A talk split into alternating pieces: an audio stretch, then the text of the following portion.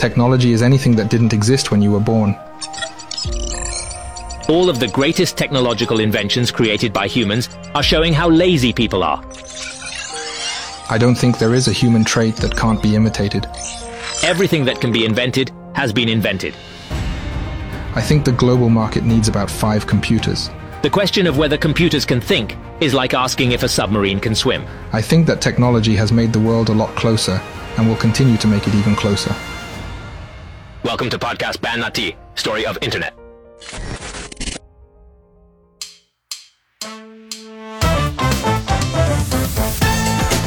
原来马斯克自己的计划就是他取其上得乎其中的计划。嗯，咱们用一种更牛逼的神奇合金。哎，搞新材料。这个神奇合金大家可能没听说过啊，叫不锈钢。我 造价是一千多万美元啊！你说我们以前大家碰头开个会，准备那些吃的都不止一万美元。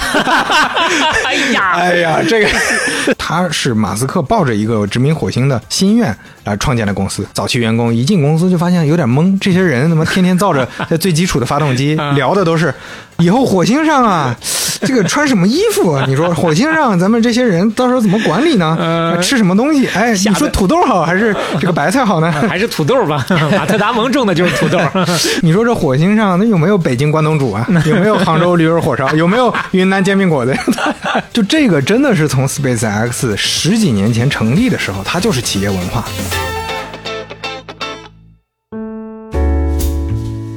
半拿铁七十八期打板开始。大家好，我是刘飞，我是肖雷。哎，不容易啊，不容易啊！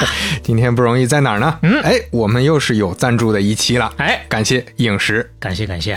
聊马斯克的第一期，我们提到了影石呢是国际知名的智能影像品牌，全景相机市占率全球第一。对，有听友也在评论区说了，说哎呦，你们接了影石的商务合作，可了不得啊！你上档次了，你这是 啊！影石这个牌子有多硬啊？咱们也能可见一斑。哎，是 啊。那今天这期呢，咱也聊两句有关影石的一个大新闻啊，就是最新发布的还很热乎的 Ace 和 Ace Pro。这回不是全景相机了，这是影石第一次推出的旗舰级别的一体式广角运动相机。嗯，这个是 GoPro 和大疆的主打机型了。哎，那你可能会问了，运动相机我知道啊，别家有的，你影石搞个 Ace Pro 有啥区别呢？哎，咱就来唠唠啊。首先，外观上就很不一样啊，一眼能看见的，它多了一块可以往上翻转到一百八十度的屏幕。就这个，其他家都没有。嗯，不光咱自拍的时候能用得上，还可以把相机放的特别的低，你去拍，比如猫猫狗狗啊、小朋友啊，实时的都可以翻上来看到画面。哎，然后呢，就是画质，Ace Pro 的参数啊，你首先从数字上看，那就是顶配了。嗯，Show Notes 里我们也会放图片，让大家体验一下。Ace Pro 有一点三分之一英寸的大底传感器和五纳米 AI 芯片，嗯，而且还有注意了啊，哎，是跟徕卡联合研发的影像系统，这是唯一一家有徕卡加持的运动相机。那画质方面，Ace Pro 还做了什么呢？夜景，嗯，那夜景是行业的痛点啊，是很多用户都把运动相机叫什么 阳光机，就只能拍有亮的地方，你一到亮度不高的地方，拍出来呢就糊成一片了。Ace Pro 的夜景模式那是专门调教过的。各个方面都做了平衡，嗯，所以这样你晚上你拍公交站那种广告牌啊，哎哎，周围都是黑的，但你整个拍下来，广告牌的细节和黑的部分都能看得很清楚。没错啊，当然这还不是唯一的特色，两把刷子嘛，怎么还得再有一把是吧？那就是易用性，比如刚提到的 AI 智能应用啊，你可以用影视的 AI 高光助手直接。帮你选片剪辑，打个比方，哎，你滑雪滑了一万个小时，这还真累死了吧？得要挑片子的时候，可就得累死了。是这个时候，AI 就可以帮你先筛出来那些精彩的瞬间，有精彩的动作的那些比较大的，有好的表情的，然后呢，你在这个基础上自己再去处理，那就方便太多了啊！这背后就是因为咱说过，运动相机它都是一直开机拍摄的，嗯，跟咱上回聊的先记录再处理其实是一个道理。哎，总的来说呢，Ace 和 Ace Pro 这两台机器啊，那就是围绕用户最重要的需求——画质和智能医用这两点，嗯，诞生的产品。是嗯多说一嘴啊，发布会上还有肖恩·怀特的代言。哎嚯啊这位是三届冬奥会金牌得主，也拿过很多的世界极限运动的奖牌，被叫做单板滑雪的神呐、划重点，神啊！啊，神！我跟肖磊确实不是运动专家，但是嗯哎，有人家运动专家来代言，咱们也能放心一点啊。没错啊，所以对于新品感兴趣的朋友，可以去到影视 ins 三六零的天猫、京东、抖音的旗舰店，找客服留言半拿铁，会有神秘惊喜，数量有限，依然是先到先得。哎，那我们进入正题。哎，上回书说的啊，马斯克那已经是至暗时刻了，嗯特斯拉要崩了，成本不可控啊，嗯你造出来的这个成本比卖的价格还贵，也没有现金流了，嗯。SpaceX 呢也要崩了，因为这个大家就当玩笑看了，你这发射三次都失败了啊，都炸了，那基本上就觉得你就有钱人霍霍，霍霍完了也就得了很啊。难继续了，感觉。对，然后包括他个人也面临破产，因为离婚的各种原因吧。嗯对，现在就是官司缠身，而且自己也实在是没钱了。打官司的钱都付不起了。那接下来发生了什么呢？嗯我们来到第一回，来去自如。来救马斯克的是谁呢？嗯，那是当时谁都想不到的一批人，哎谁呢？那就是 PayPal 黑手党。哟，啊，亲手把马斯克从公司里干掉的那群人。哎，这黑手党们他们是有钱的呀，就他们虽然不认同马斯克在 PayPal 当 CEO，但是哎，你自己传了公司，看起来有戏，嗯那我投资你是可以的。这叫距离产生美啊！这叫另外就是，也是人家马斯克之前确实善因有善果，嗯啊，没有太得罪人。是是是之前说停车场还跟人握手言和好，聚好散嘛。好聚好散那期也说了，君子绝交不出恶语啊。是之前我们介绍过 PayPal 黑手党。那他之所以叫黑手党，就是因为他是个团伙，他是个投资团伙 一，群人，哎，所以他们是共进退，同荣辱啊。嗯有自己的基金，那基本上一个人投了，大家跟着一块儿出点力。这叫什么？这叫团魂呐！结果注资两千多万美元给 SpaceX 哎救了急啊。不少不少。那这下你至少能保证第四次发射能搞定了。嗯，马斯克当时自己就这么说啊，他说用佛教的话来说，这是一场关于因果报应的考验呐。嚯，这就好像凯撒在元老院被刺死一样。我在 PayPal 被政变的领导者推翻之后，我本来可以跟他们说，你们这些人都是烂人，都是垃圾，但我没有说呀。哎，哎，如果我跟他们势同水火，他们就不会在二零零八年注资 SpaceX，SpaceX 必死无疑啊。对于马斯，嗯，啊，没说完。你继续。我不信封建迷信，嗯但是因果报应可能是真的呀，对马斯克这么一个性格激进的人来说，这个事儿真的能撑一辈子。非常不容易了。二零零八年第三次试射之后，马斯克又来了，又说六个礼拜，嗯啊，第四次试射，但不是不可能完成的，嗯，因为什么呢？因为其实第三次试射之后，他们发现了。整体的设计上不像之前试射失败有大的问题，嗯就不会做大的改动，哦把一些小修小补弄好了，就可以进行第四次试射了。怪不得这么快呢。另外就是你拖太久啊，这两千万也不够用了，你得 你得抓紧，人吃真真得抓紧上。嗯这六个礼拜有多紧张呢？就你就说光把零件从公司工厂运到跨甲领导，嗯就得四个礼拜。哎呦 喂，那最后就没办法，你你不能走海路了，你只能动用军用运输机。哦，而且这军用运输机还特别危险。嗯当时据说飞到夏威夷的时候，突然听到爆炸声，咵一下，我靠，让他们去看。是引爆吗？怎么回事？是那个火箭的那个阀门啊开的不够大，导致内外压强太大了，不平衡。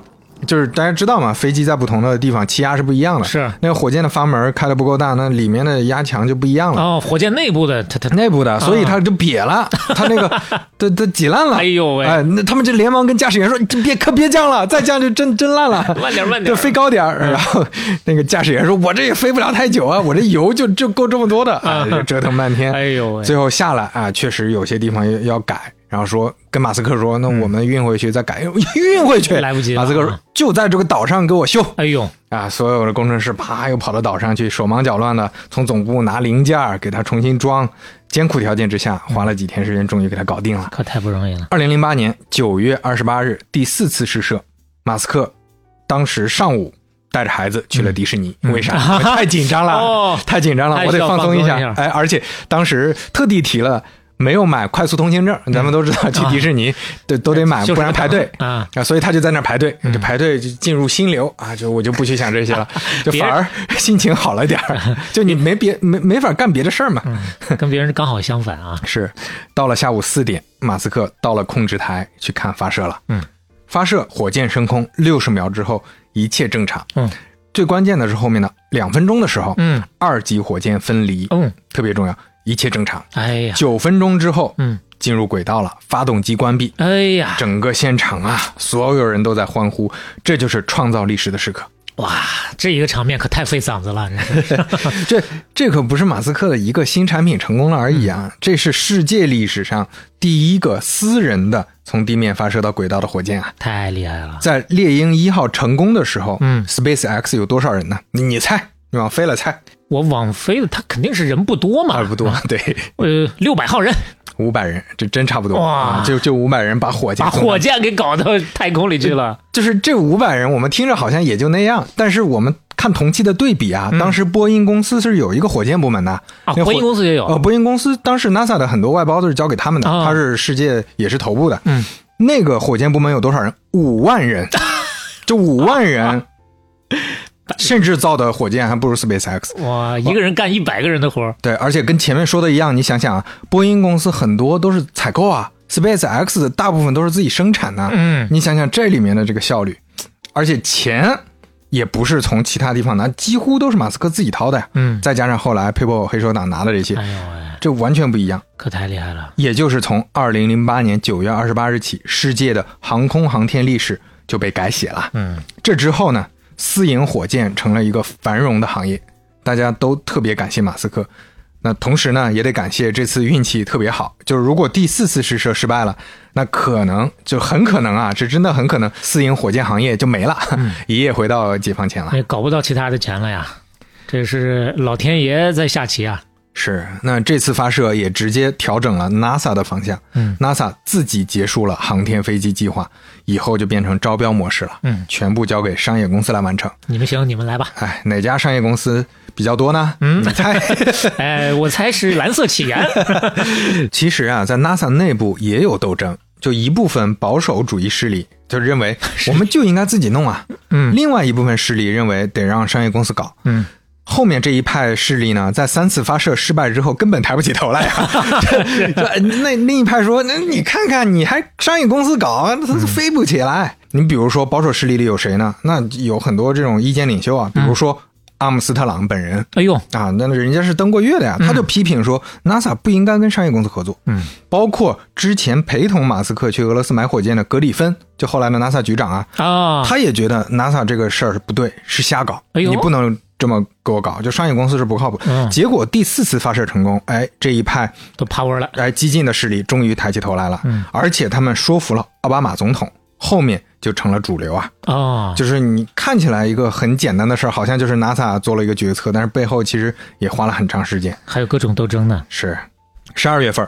，SpaceX 终于度过了最艰难的时光，NASA 宣布一份十六亿美元的合同交给 SpaceX。啊，主要是做什么呢？就是给 NASA 往返空间站的，因为空间站上还有人呢。嗯，这个合同呢是往返十二次。当时马斯克高兴到啊，我就我改密码，我把密码改成 I love NASA。溢于言表是吧哎？相当于我们的神舟系列的这个这个在航天工程啊。是，合同是好事儿，但是跟现在的能力完全不匹配。就他这个猎鹰一号还是肯定是做不到目前这个工作任务的。那 NASA 确实也挺激进的。是，所以 SpaceX 需要有一个更大的火箭。嗯那这个火箭名字呢，还叫猎鹰，啊一开始叫猎鹰五号。为啥跳过了二三四呢？啊因为是五个发动机，很简单，很简单啊。啊，就原来一个发动机啪啪啪拼成那五个，就是大家都见过嘛，就就下面会多出来那么一一股骨朵儿，多出五个骨朵儿来，那就是五个发动机啊。嗯，特别是最近马斯克新的壁纸挺火的，也有很多人啊，对对对，那那三十三个骨朵儿。可了不得啊！那猎鹰五号其实也没有、嗯啊，就实际没有造出来猎鹰五号，啊没造出来没造出来，为啥呢？因为造着造着发现还不够，所以就哦干脆改成猎鹰九号了。哦，要九个，哎，就九个，这九个呀，那是真的大。这个猎鹰九号整个高度比两台猎鹰一号摞起来还高呢，哟，重量是猎鹰一号的十二倍。嗯你这样才能把人给真正给送上去。哇，差太多了。那既然说到把人送上去，或者说把一些货物送到空间站，那就得造太空舱。嗯，那这个时候太空舱就起了个名字嘛，我们自己造的这个叫什么呢？他们取自歌曲《神龙帕夫》啊，，Puff the Magic Dragon，哟所以起名叫 Dragon。那是不是片尾曲也有了？今天不用这个 片尾曲，哎呀，可惜了。所以这个是一个在那边家喻户晓的一个民谣歌曲，嗯也可以说是童谣。就是你你到时候大家自己去搜去听一下就知道啊，嗯这个歌词写的也比较简单，你这服务不到位啊，哎连说 notes 里都不放。不放啊，你自己去搜，就类似我们的。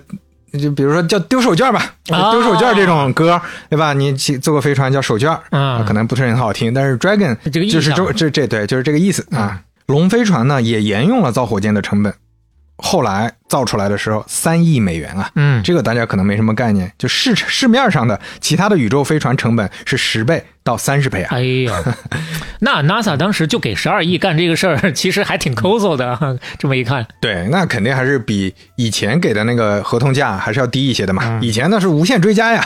现在能可能说不定能更理解一些为什么他们能拿下这个合同了，一个劲儿的在自己压价。你看现在有了钱，也有了底气，你发射成功了嘛？嗯这次鸟枪换炮了，第一个大家所有人都知道要换的就是那个岛，就是不想在岛上那个热带雨林的岛可折腾坏了，前面的各种问题就跟都跟这个岛有关。嗯，上期说过啊，赶快搬出来。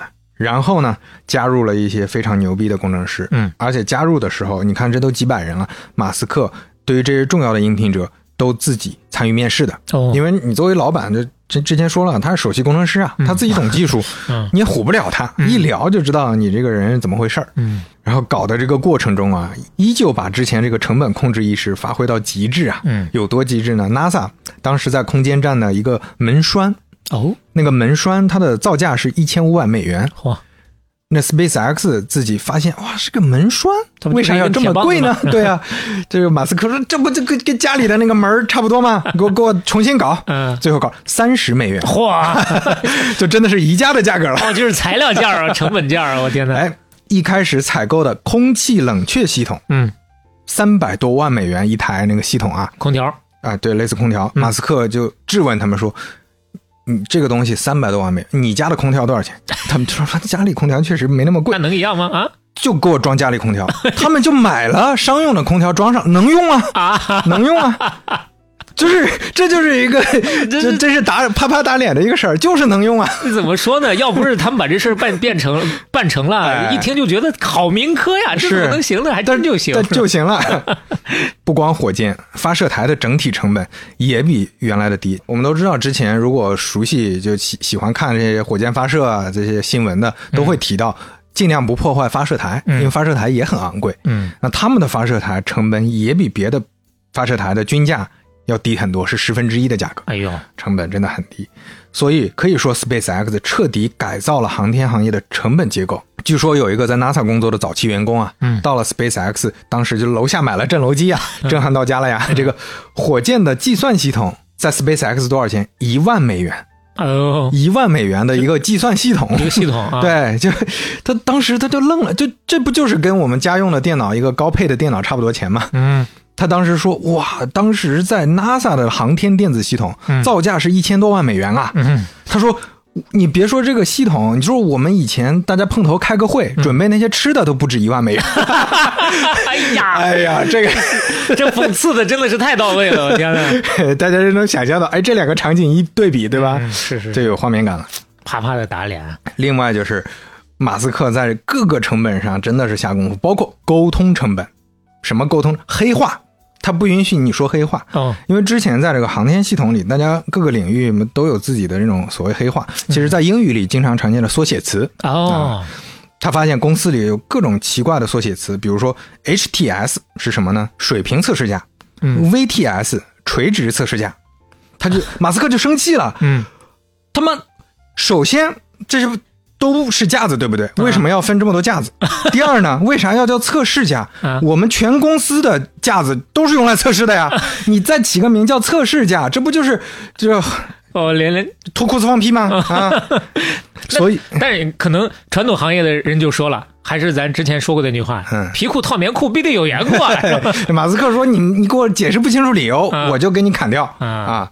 所以他制定了一个严格的缩写词表，说以后公司就这些缩写词嚯，要加得通过我。哦。你平时邮件沟通、工作往来，随便用缩写词干你。头签，然后这个规定当时特别有意思，后来很多员工啊就开这个玩笑，嗯。就把这个规定起名叫 S rule S 就是屁股，就狗屁规定的意思。他说这个 ASS 是什么意思呢？嗯，acronym seriously suck，意思就是 也给想缩写词真的很狗屁，就说马斯克说了缩写词很狗屁，所以这个就叫缩写词很狗屁的 缩写词的规定。这其实也是在讽刺他。对啊，用缩写词来嘲笑缩写词的政策。嗯，那反正总的来说，我们就看得出来，在成本上真的是非常非常下功夫啊。嗯，二零一零年六月，猎鹰九号试射。马斯克那个时候压力是非常大呀，嗯。因为照之前的尿性，第一次发射都够想成功很难啊。够呛能成啊。嗯。就像前面说的，有一些东西大家总觉得皮裤套棉裤，这这个地方删掉，啊那个地方你不知道能不能发射哦，就对呀、他这都是零打碎敲的，现插起来家用空调就上了，对吧？啊都是这种。是是，结果这次非常顺利，哎呦，哎，SpaceX 能把无人太空舱送上天了。你看看这是什么时间啊？这个离猎鹰一号发射成功才过去两年。嗯二零一零年底，SpaceX 再次发射了一个火箭，这个火箭已经能把龙飞船送进轨道了。嗯，这次之后，美国的航空政策彻底改变，这这是一个更重要的节点。这之后，NASA 就基本上放弃了，以后全部依靠私营公司。奥巴马总统宣布，现在的啊 NASA 自己有的航天飞机退役之后不能用了之后，嗯我们就再也不造了啊。哦，那到底在 SpaceX 发射一次的标准价是多少呢？嗯就我们没收他们钱啊，我们跟大家说一下 标准价 感兴感兴趣的打个广告对，感兴趣的自己就看看口袋里的钱是不是可以发一次。发一次啊？六千万美元哎啊，呀，其实说实话，比以前真的是便宜太多了。嗯我们怎么对比呢？嗯在这之前，ULA 这样的垄断巨头，就之前 NASA 的很多都交给他们去发。那 ULA 是就是前面说的波音的合资公司 ULA，、哦就是波音旗下的吧，算是。嗯它的一次发射要三点八亿美元，噗，直接降到了六分之一不到啊！嗯。这也太吓人了。当然，整个产业链上，特别是供应链上，不知道多少人要骂他们呢。就在这个时候，SpaceX 的竞争对手也应运而生了，哦，而且不是一个小玩家，嗯也是个不太好对付的哥们儿。嗯这个哥们儿呢，他跟马斯克一样，他不是学马斯克造火箭，不是说啊马斯克把这火箭试射成功了，哎，我也来搞一搞。他不是，嗯他也是从小就疯狂的读阿西莫夫和海因莱因呀、哦，他也是觉得我我我有了钱以后，我一定要搞一点殖民星球的一些 什么事情做做啊。都想去火星是吧？这个哥们儿，高中的毕业的时候，作为优秀毕业生发表了演讲，主题就是未来的殖民。哦，这位叫贝佐斯嚯，啊，首富来了，其实前面肖磊已经剧透了《蓝色起源 》下意识的就想到他了嘛。贝佐斯零零年在亚马逊那年最巅峰的时候，我们之前在讲互联网泡沫的时候提到过啊，这个亚马逊零零年非常巅峰的时候，就手里有钱了嘛，嗯，然后也有底气了，所以贝佐斯成立了蓝色起源。所以你看这个时间就知道，肯定不是超 SpaceX 的。是，但是呢，这个一直在摸索，它进展呢没有马斯克那么快。零四年的时候，贝佐斯认识了马斯克，很自然就说：“哎，咱们都搞火箭呢，那个我去你那个 SpaceX 参观一下。”嗯，马斯克带他转了转，你看啊牛，我这个好。然后过了一阵子，马斯克给他骂发邮件骂他说：“哎，我很不开心，为啥我邀请你了，你不邀请我呢？我还我我还想去看看呢，你怎么不邀请我跟幼儿园的小朋友一样。”贝佐斯说：“对对对，看看看看。”来来来，然后拉他去看了看，嗯，结果就俩人也是谁都看不上谁，都觉得对方的思路有问题，嗯路线不对。嗯，这马斯克这个人也挺有意思。说个题外话，当时认识之后，还让贝佐斯说给，哎，你给我老婆给贾斯汀，他写了本新书，嗯，你你你给他在亚马亚马逊上推一推。对，当时贝佐斯，我我我不能，我是大老板，我哪有这个手对，嗯我不能指挥人家干这个东西啊！我以个人身份帮帮你，所以他以个人身份写了个推荐语。啊，但是你也能看出来，马斯克和贝佐斯风格有不一样啊。嗯就马斯克就他说不定说干就干，是个是永远是愿意上手，的破坏者，哎，愿意上手。嗯 SpaceX 和蓝色起源第一次直接竞争发生在二零一一年，那个时候竞争啥呢？他们都想租美国的卡纳维拉尔角三十九 A 发射台。哦，听着挺拗口的，嗯但这个发射台可太重要，这就是阿姆斯特朗当年登月发射的发射台啊，哦而且也是历史上各种重要的太空任务的发射台。它不光那个发射台很专业，嗯也非常有纪念意义。所以呢，那这个你拿下了，这个新闻稿上那很好写啊。嗯，而且工程师们也觉得倍儿有面，就倍儿有荣耀感。所以就，开会，咱去了人民大会堂了。哎，所以他俩就开始竞标。嗯 NASA 最后把地方租给了 SpaceX，贝佐斯立马就提起了诉讼。啊，马马斯克就大骂说：“你们这是胡搞啊！嗯，现在你们连根牙签都没送到太空呢，还跟我竞标。”输不起是不是？然后贝佐斯最后，嗯，嗯确实没有拿到三十九 A 啊，但是就在旁边把那个三十六号发射台租下来，就哦两个就挨着，紧挨着，面对面，我就开干，我就当着你的面我我发射。另外两边第二次闹得比较大的事儿发生在二零一四年，那个时候贝佐斯悄咪咪的去申请了一个专利，叫做太空运载火箭在海上着陆的专利。啊其实听起来就是火箭回收啊。啊！马斯克还能申请专利对呀、马斯克读到之后，他也是跟你一个反应啊啊？啊！这种东西，这半个世纪前科幻小说里都写烂了，对呀、这电影里都有啊，这还能申请下专利来，哎而且还给他申请下来了。嗯然后他就立马起诉了，起诉了贝佐斯。后面这个官司以贝佐斯撤销专利结束了。啊啊！但是这之后呢，明争暗斗基本上停不下来。就各种商业操作了，有点那个。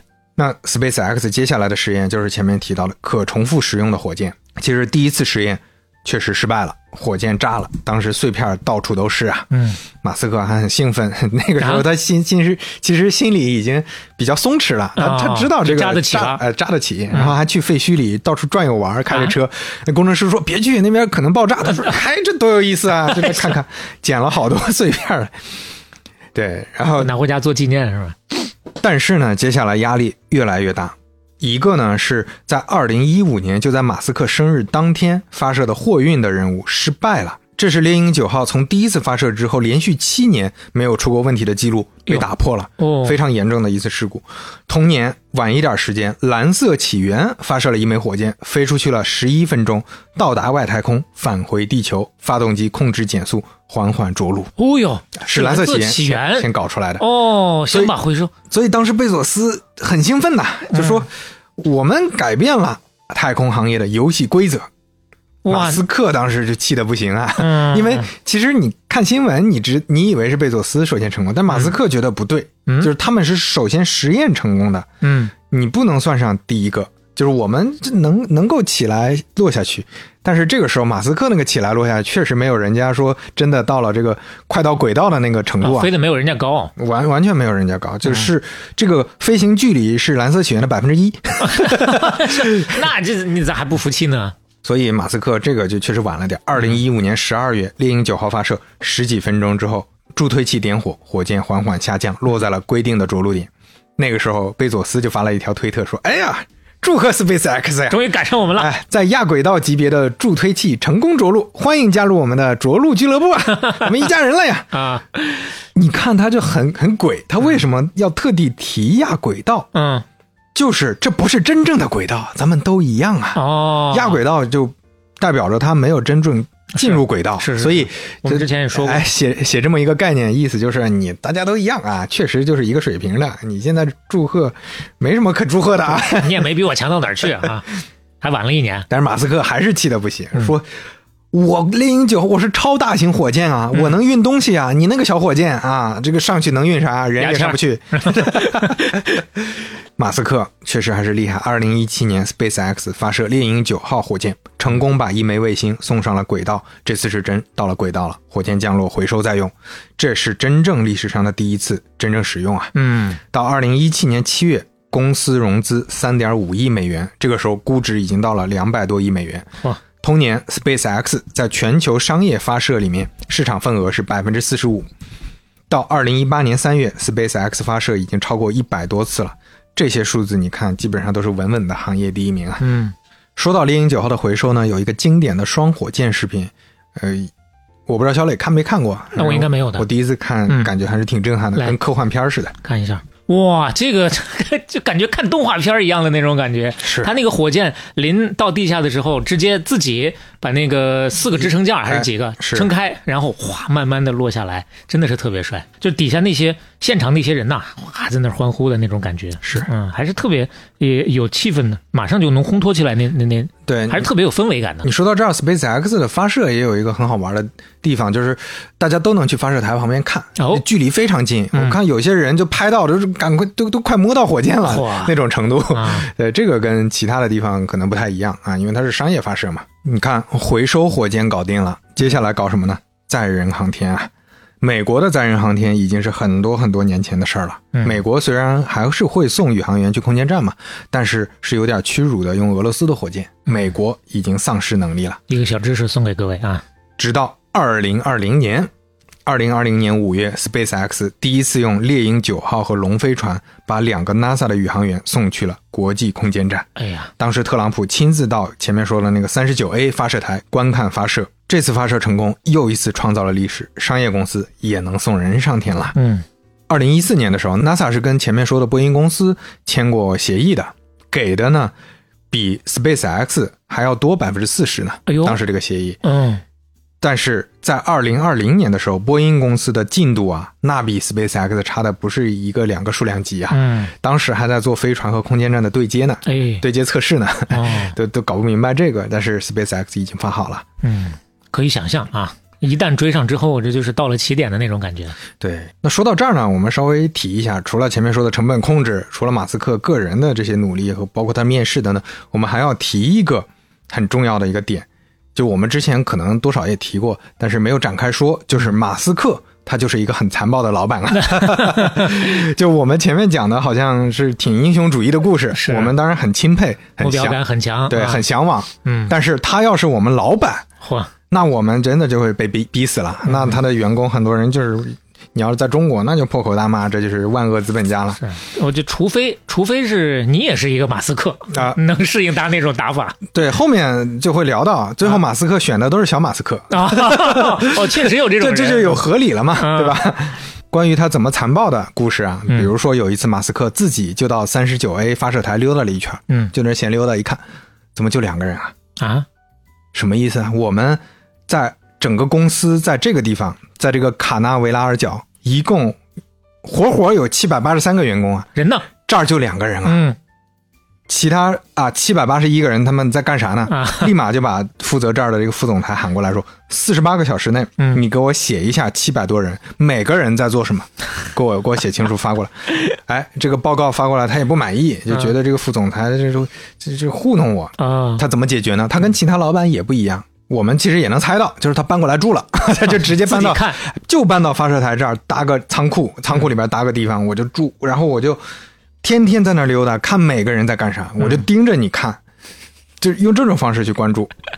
在这个过程当中啊，他就发现了一个拼命工作了三天都没回家的人，哎呦叫邓契夫啊，啊。这这个哥们儿你不用记啊，后面不会出现。嗯，马斯克说：“小邓不错呀，嗯啊。”升官，说到这个小邓啊，他之前面试也很传奇。他跟总裁前面我们提的肖特威尔，嗯他见的时候啊，他从口袋里掏出来的那个简历啊，皱皱巴巴的、破破烂烂的。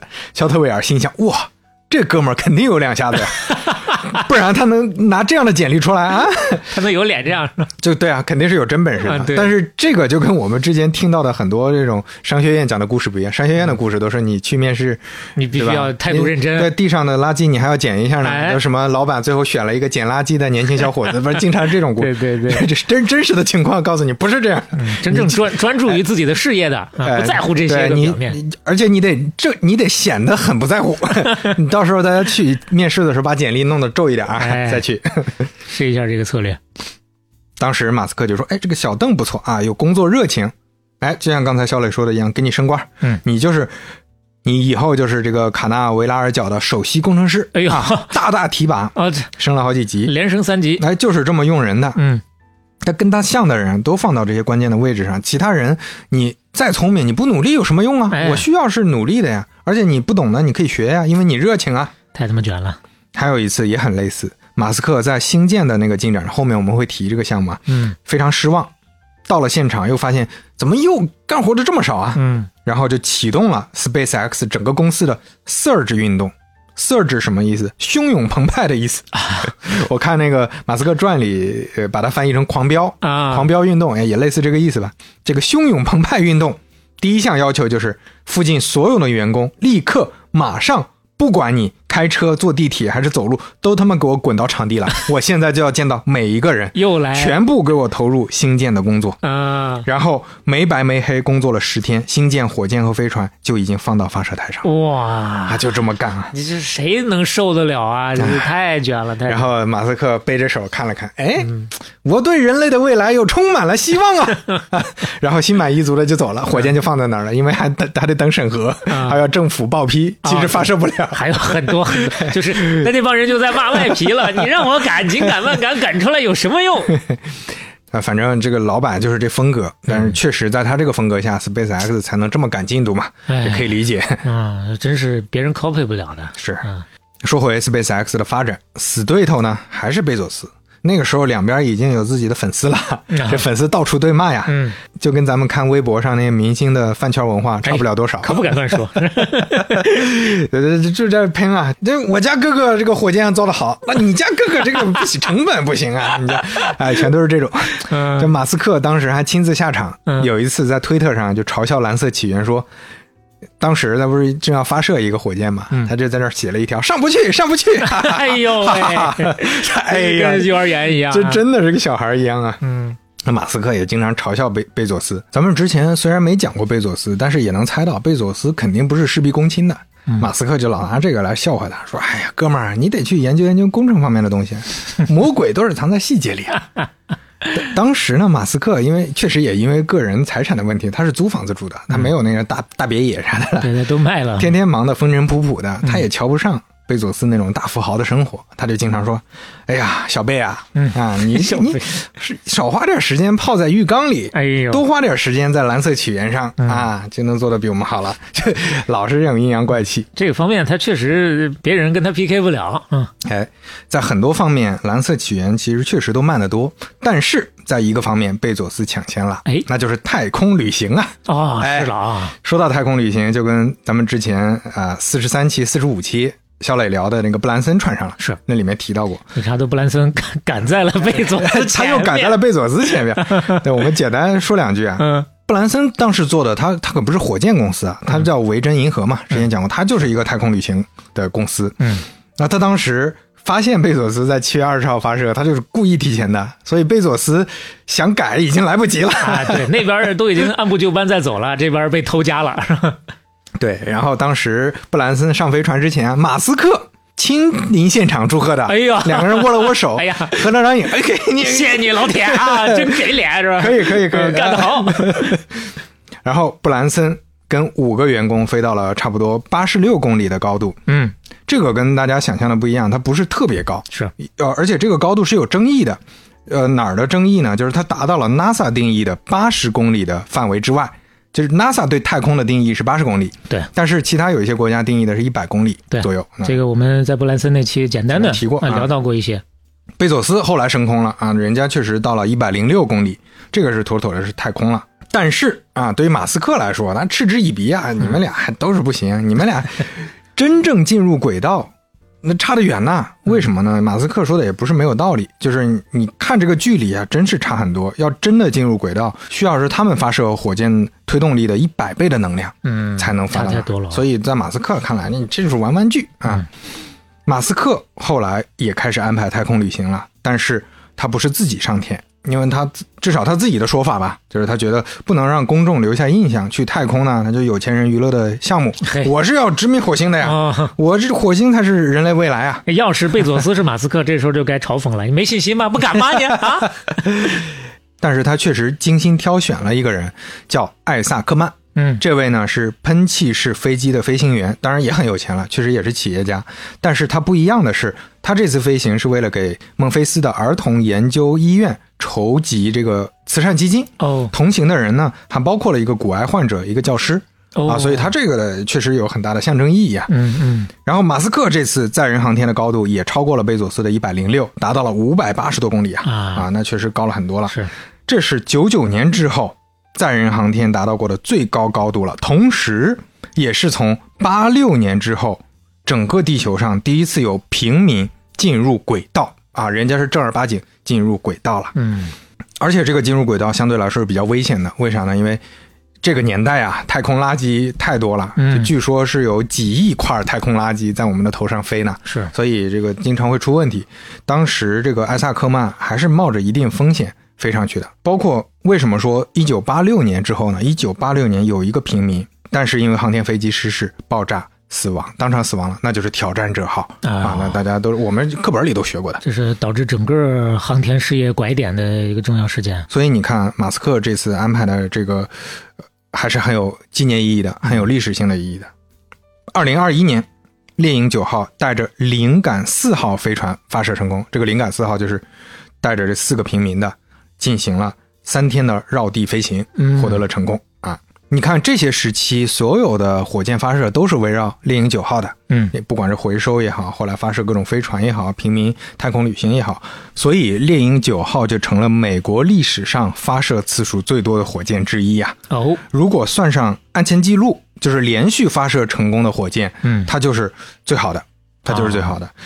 到二零二三年为止，我查到最新数据，只有一次失败，就是前面提到一五年那次，嗯，然后累计发射的成功次数是二百七十四次。哎呦，又加上能回收，对，那可是省老鼻子钱了。是啊。OK，那我们进入第二回了，火箭还没讲完，第二回叫星辰大海。哦，啊，那马斯克当然还是在继续想移民火星的事儿啊。就其实 SpaceX，呃，当然我们刚开始接触的时候就以为它就是一个商业发射的公司，嗯，但是我们听了前面的故事就知道，它是马斯克抱着一个殖民火星的心愿来创建的公司，从小就这是梦想，而且他把这个心愿传递给了下面的员工。嗯所以很多人，就我看很多那个之前的采访，那些早期员工一进公司就发现有点懵，这些人怎么天天造着 在最基础的发动机，啊聊的都是。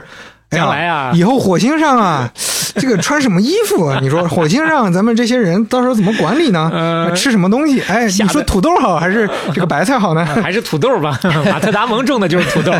你说这火星上那有没有北京关东煮啊？有没有杭州驴肉火烧？有没有云南煎饼果子？哎，哎呦，就这个真的是从 SpaceX 十几年前成立的时候，它就是企业文化，嗯就咱们外面接触不到，但是实际上人家从一开始就不是说我造出猎鹰九号我就到头了，是还是有个梦想的。对，能招到一帮就愿意去，最起码相信这个事情的人吧。哎，所以这个目标一直在那儿了。到了二零一五年这个节点，马斯克觉得我得想办法再赚赚钱，因为现在你拿到的是合同，商业发射的合同嘛，NASA 这些合同不够，嗯不够多，你距离殖民火星，你这中间的钱，你得得赚钱啊。还得继续攒，通过这个 SpaceX 怎么赚钱呢？得赚消费者的钱。怎么哦赚消费者的钱呢？嗯。他想了一个当时所有人都觉得太天马行空了吧，想了一个想法，就是我要用卫星提供互联网服务，就大家不用接那些什么光纤啊什么这种，直接用卫星啊，嗯，外太空建立一个人类的互联网。可了不得。他当时研究过呀，互联网每年的收入是一万亿美元啊，嗯，这个就也就是互联网这个运营的这些收入啊。我要是能分一半出哎来，，我不用分一半，百分之三的市占，嗯，那就是三百亿，一年三百亿，已经超过 NASA 的预算了。那够我炸的了。对啊，三个点，嗯，三个点的这个实战，我还做不到吗？搞，开始搞。二零一五年一月，SpaceX 的星链部门正式成立嗯，Starlink。来了，它的目标呢是在五百五十公里左右的太空轨道当中发射卫星。为什么在五百五十公里呢？因为这个时候信号几乎是没有延迟的。嗯，你说我们为什么平时不太用地球同步卫星去打电话或者发数据？太哎，实验太厉害了。嗯为什么呢？因为我们日常用的这地球同步卫星啊，是距离是多少？是三万五千五百公里，哇，在那儿转啊，你就可想而知啊。嗯三万五千多公里和五百公里，那根本不是一个量级的。嗯，但是，为什么之前大家不想做低呢？因为你做低了，地球同步卫星就没法用啊。呃，因为你做低了，地球同步卫星那就消耗量就太大了。因为你想象一下，那啊低了之后，你覆盖的区域就小了呀。啊，所以对于五百五十公里的这个太空轨道当中的卫星，你想要覆盖全地球，需要四万多颗卫星。成本太高了以。前的卫星你飞高点儿，四个卫星，嗯十个卫星，那基本上也差不多。嗯，但是这个不行，所以这个为什么说天马行空？四万多颗卫星发射上去，这太吓人了。嗯、你光说能赚钱，但 赚之前你得先把这个成本付出去才行。然后这个项目呢，一五年就成立了，嗯一直到了一八年，没啥进展啊。嗯，马斯克一看，哎，星链这个进展也不太行啊啊！我这几年忙活别的，你们就没顾上嗯啊。这个给我磨洋工。对啊，就目前这个情况看，这个这个卫星搞得也不行，那个生产的速度这么慢，嗯四、万颗得几辈子才能造出来啊！他当时直接解雇了星链的整个高层团队，啊，然后把他手下最信任的八个 SpaceX 的火箭工程师嗯直接搬过来，你们来负责了哎呦，啊！就是给你们升职，让你们直接负责这个事儿。那这是玩华容道呢。哎，这八个火箭工程师从来没接触过卫星，嗯不重要。你看，就是前面的逻辑，你们有热情，你们愿意干，你们现学，怎么造卫星，你们从头啊，反而你们没有历史包袱。啊，真的都是小马斯克啊！这次又是跟以前一样的剧情，用第一性原理推翻过去所有的包袱。嗯，就他造的那卫星，我们不看了，以前的所有的草纸给我给我全都删掉，哎从白纸上开始画一颗理想的通信卫星到底是什么样的。就这个部件，为啥非得要这样？我我不要，我就一切从简，一切为了完成我们的最终目的。又要重塑这个行业了。最后设计的卫星出来了，那真搞出来了，成本就是之前的十分之一，哎呦，还是之前的十分之一之前的。十分之一，嗯非常非常简洁。小磊看一下，就像是一块电路板接着一个太阳太阳能板 啊，它太阳能板倒是挺大，就管这个功能量嘛。那其实真的是没法儿看起来没法儿再精简了。对它都成一个板子了，你还怎么精简？它连个包装、连个皮都没有啊！他们刚开始啊，你看发射卫星，它肯定不能一颗一颗发，发射四万多次，光这发射成本，它肯定是一次发射很多颗。嗯，所以当时他们造了一个连接器锁住卫星嚯，就猎鹰九号发射的时候带着一一嗯一摞铁锁啊连星，然后用连接器一个松口一个松口，就边飞的时候一个一个松口啊，给它扔出去扔出去。马斯克说：“为啥要连接器？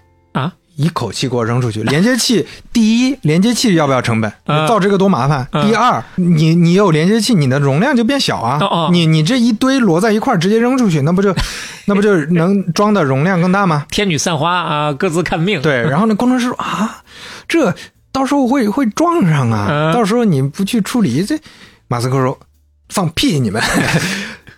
首先，火箭本来就是自己在飞的呀，嗯它会有惯性的呀，所以这几个卫星基本上不会撞到。另外呢，你在太空里撞到基本上没啥事儿，力气不大。然后他他就这么说了，最后他们呃搞了一下，真的搞出来了，就就这么就能能行。就这么硬撒 啊，干撒热血写春秋？然后这个每一个火箭上能能运载的也就比确实变多了，所以你看，一五年到一八年搞了三四年的时间，啥都没搞出来。一八年马斯克亲自介入，到了一九年上半年五月份的时候，星链就造出来了，嗯，成功发射了。马斯克啊，当时在家里打开他最心爱的推特，那个时候推特还不是他的，但是他很喜欢推特，嗯，发了一条推文说这是一条来自星链的推文呐、哎呀，又是一个历史性时刻了。呃，再补充一句啊，就大家可能也不是很有概念，星链怎么用？嗯，那你肯定不是用手机连接的，哎。你要有一个接收器。要。用大锅，很简单，就是我们其实就是小磊说的一个锅，因为你放一个锅，你就能在各各个地方确实都能用。说到它，我跟刘飞都养猫嘛，然后 经常会看到那个冬天里头那个猫啊，就趴在窝在那个锅上取啊暖，是是是就那种感觉。所以它因为在好多地方你放一个锅就能用了，所以星链在战乱的地区啊，或者比较贫穷的地不好接线的地区啊，是非常有帮助的。哎呦，而且它那个锅啊，那这确实设计的这个工业设计，我觉得还是很很很有点东西的啊。哎小磊看一下，这个跟我们想象的锅不太一样，哦，很好看的啊，一个三三一个三个支撑腿儿的一个架子。你别说，它这个个设计图还真没好好看过啊啊。哎，我记得看那个猫的照片是是圆的是吧？方的进不去。它 之前它 之前确实是圆的，哦然后后来第二版迭代成了方的，哦，换了换了一个。嗯，而而且它这个是纯白的一个板儿，嗯所以整个给你感觉有有种那种、苹果的意思啊，或者什么这种科技消费品的意思啊。不是那种铝合金色啊。那截止到二零二三年十一月，我查到的最新信息，我们头上有五千多颗星链卫星了。哎呀，已经五千多了啊啊！随着我们不同期节目的进展，它这个数量也在继续增加。在计划当中发射的已经有一万两千颗了，就嗯这一万两千颗已经排上号了，未来最终就会达到四万两千颗啊。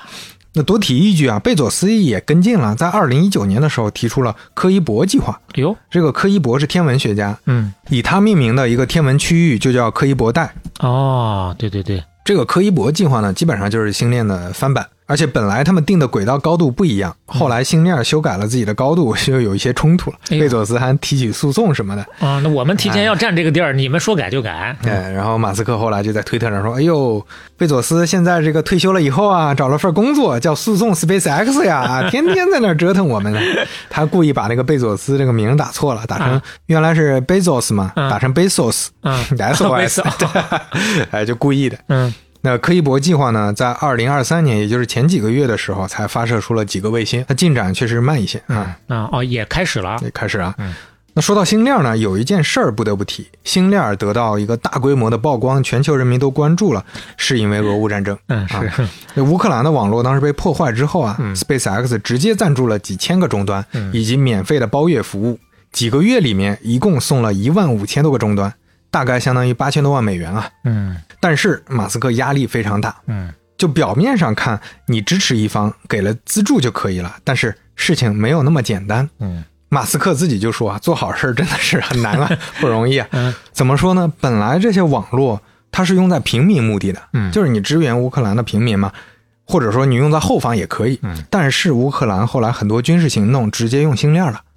而且马斯克他自己，你能看得出来他为什么殖民火星嘛？就他觉得你在地球上这个人类要完蛋了，啊，早晚他要他会有这种焦虑，嗯所以他在这个事儿上也很焦虑。他焦虑的就是你这么去折腾乌克兰，你这军方嗯这么去折腾，你惹得俄罗斯到时候核打击了啊，我们地球就完蛋了。啊，你可不能这样，就他就天天焦虑这个。后来呢，乌克兰在进攻克里米亚的时候，嗯他觉得说不行啊，你这样拿着我星链去进攻这个，嗯最后万一他投核弹了，我星链就成了人类的罪人了。哎呀，然后马斯克就偷偷指挥他的工程师在乌克兰无人潜艇进攻克里米亚海岸的时候给他断网，断网了，然后人家潜艇咣咣开过去，咔就 死了，哎变砖了。哎呀，乌克兰的人气死了，乌克兰军方这什么意思啊你？们早打招呼也行啊。对啊，你这说是支援，支援完了给我断网，这啥意思？马斯克，你本来就是只是资助一下的一个企业家，现在半推半就已经就进到舆论中心了，嗯大家这都都在说这个事儿，都在骂他。他就说：“哎呀，乌克兰现在走得太远了呀，未来可能会失败。我是为你们着想啊！”而且他当时就跟各方说，包括跟美美军解释说，我的星链不能用在军事目的。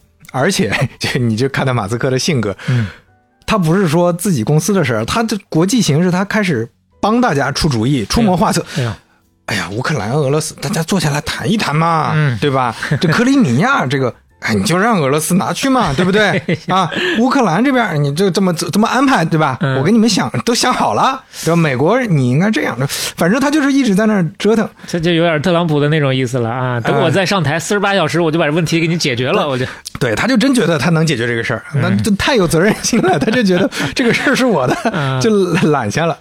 后来啊，这个肖特维尔说：“马老师啊，你不能这么搞啊，咱们商量商量，就是想个想个办法规避一下风险吧。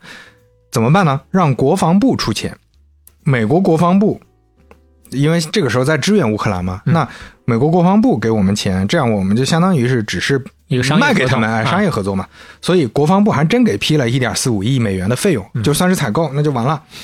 结果推特网友又把马斯克喷上了热搜啊哎呦，啊！这个就说你这啊原来说是资助啊，现在最后这个哎啊又要钱了 对啊，图穷匕见 啊！你原来你就是想赚钱啊，你这个人的嘴脸啊！哎呀，马斯克就难受的呀！哎呀，我这我今天我宠粉了，嗯我发福利，我不要钱了。我不要钱了，又又不要了又又对，这肖特维尔，哎呀，我这这个老板真的不听啊，真是啊！啊，真的是心力交瘁啊！最后，但是反正折腾了几轮之后吧，嗯最后确实还是按照政府采购的模式走了，嗯就这个事儿算是画上句号了。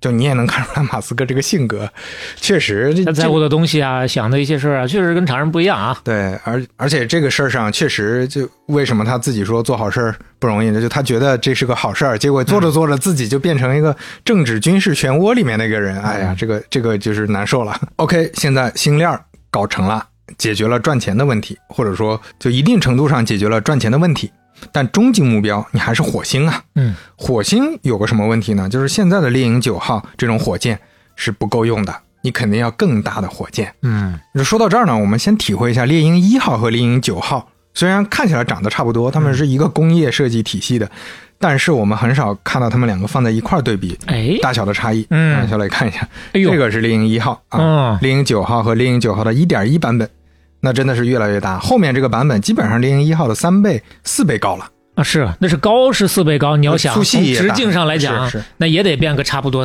两三倍啊，那完全就是两个概念的东西了。是，嗯，但猎鹰九号还不够，怎么办呢？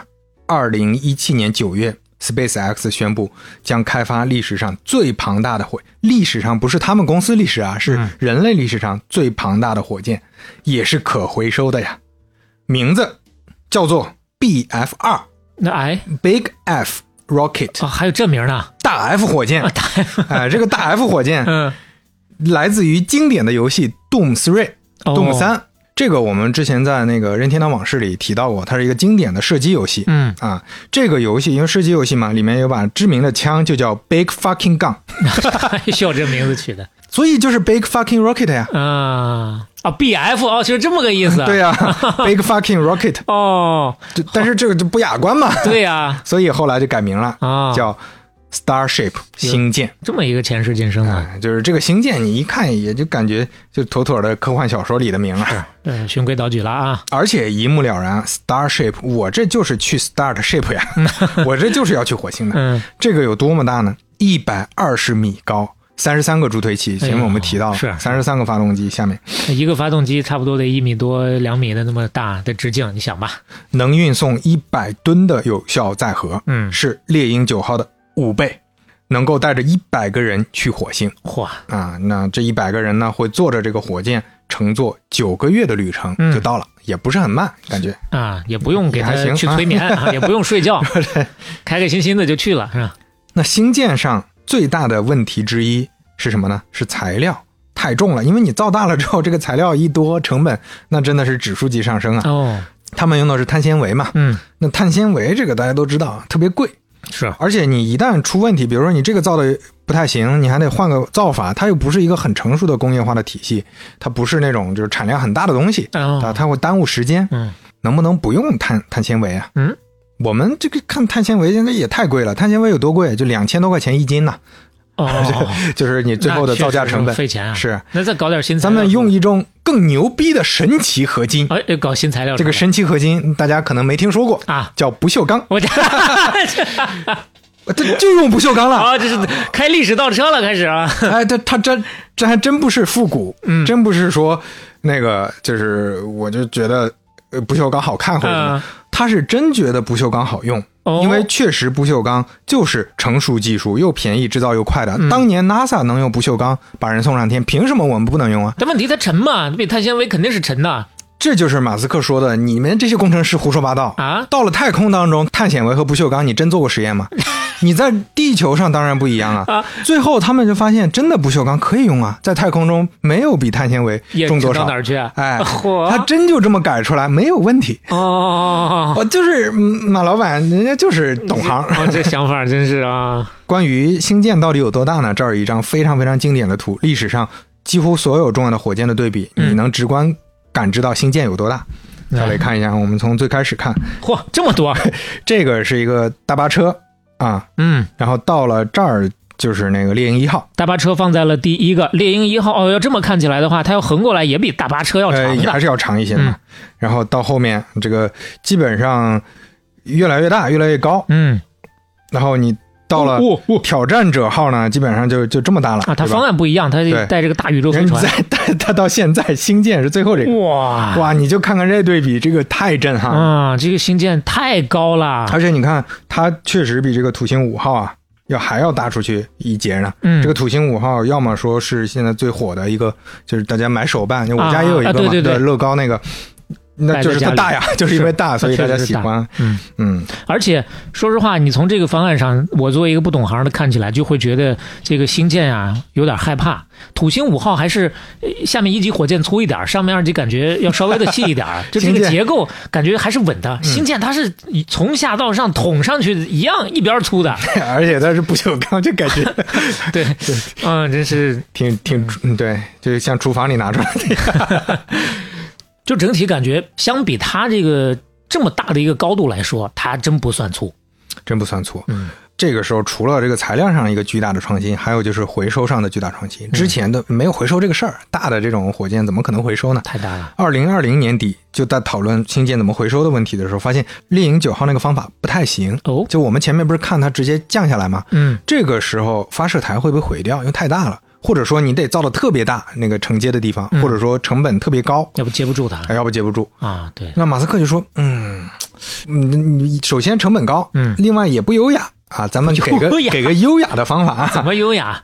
用塔架，就塔架就是那个刚开始起飞的拴住火箭的那个塔架，啊。就是夹住它的那个架子，啊。用塔架来接火箭。”啊！啊，就是跟机器人一样，火箭落下来的时候，哎，我啪一把抓住，哇哇，这多优雅！哦，当时工程师们说啊，你连地上你都承接不了它那个冲力，对啊，这怎么可能实现？哦然后马斯克就把他们聚在一块，咱们头脑风暴，嗯咱们加班加点搞，真搞出来了哇，啊！他当时就说这个场面啊，跟武术大师拿筷子夹苍蝇一样，啪就夹住了。哦所以他给这个机械臂起名叫筷子 （chopsticks）。啊，就起这么一个名儿哎，当时在推特上发布他这个新发明的时候，还配了电影《龙威小子》的夹苍蝇的片段，哎呦就是一个经典的呃武侠片里啪夹苍蝇。但是从大机械上做这个事情又更难一步。我前段时间去那个消防去体验了一把，就平常这消防员训练的那些个东西，其中人家就有一个，比如说在交通事故现场用的去破门的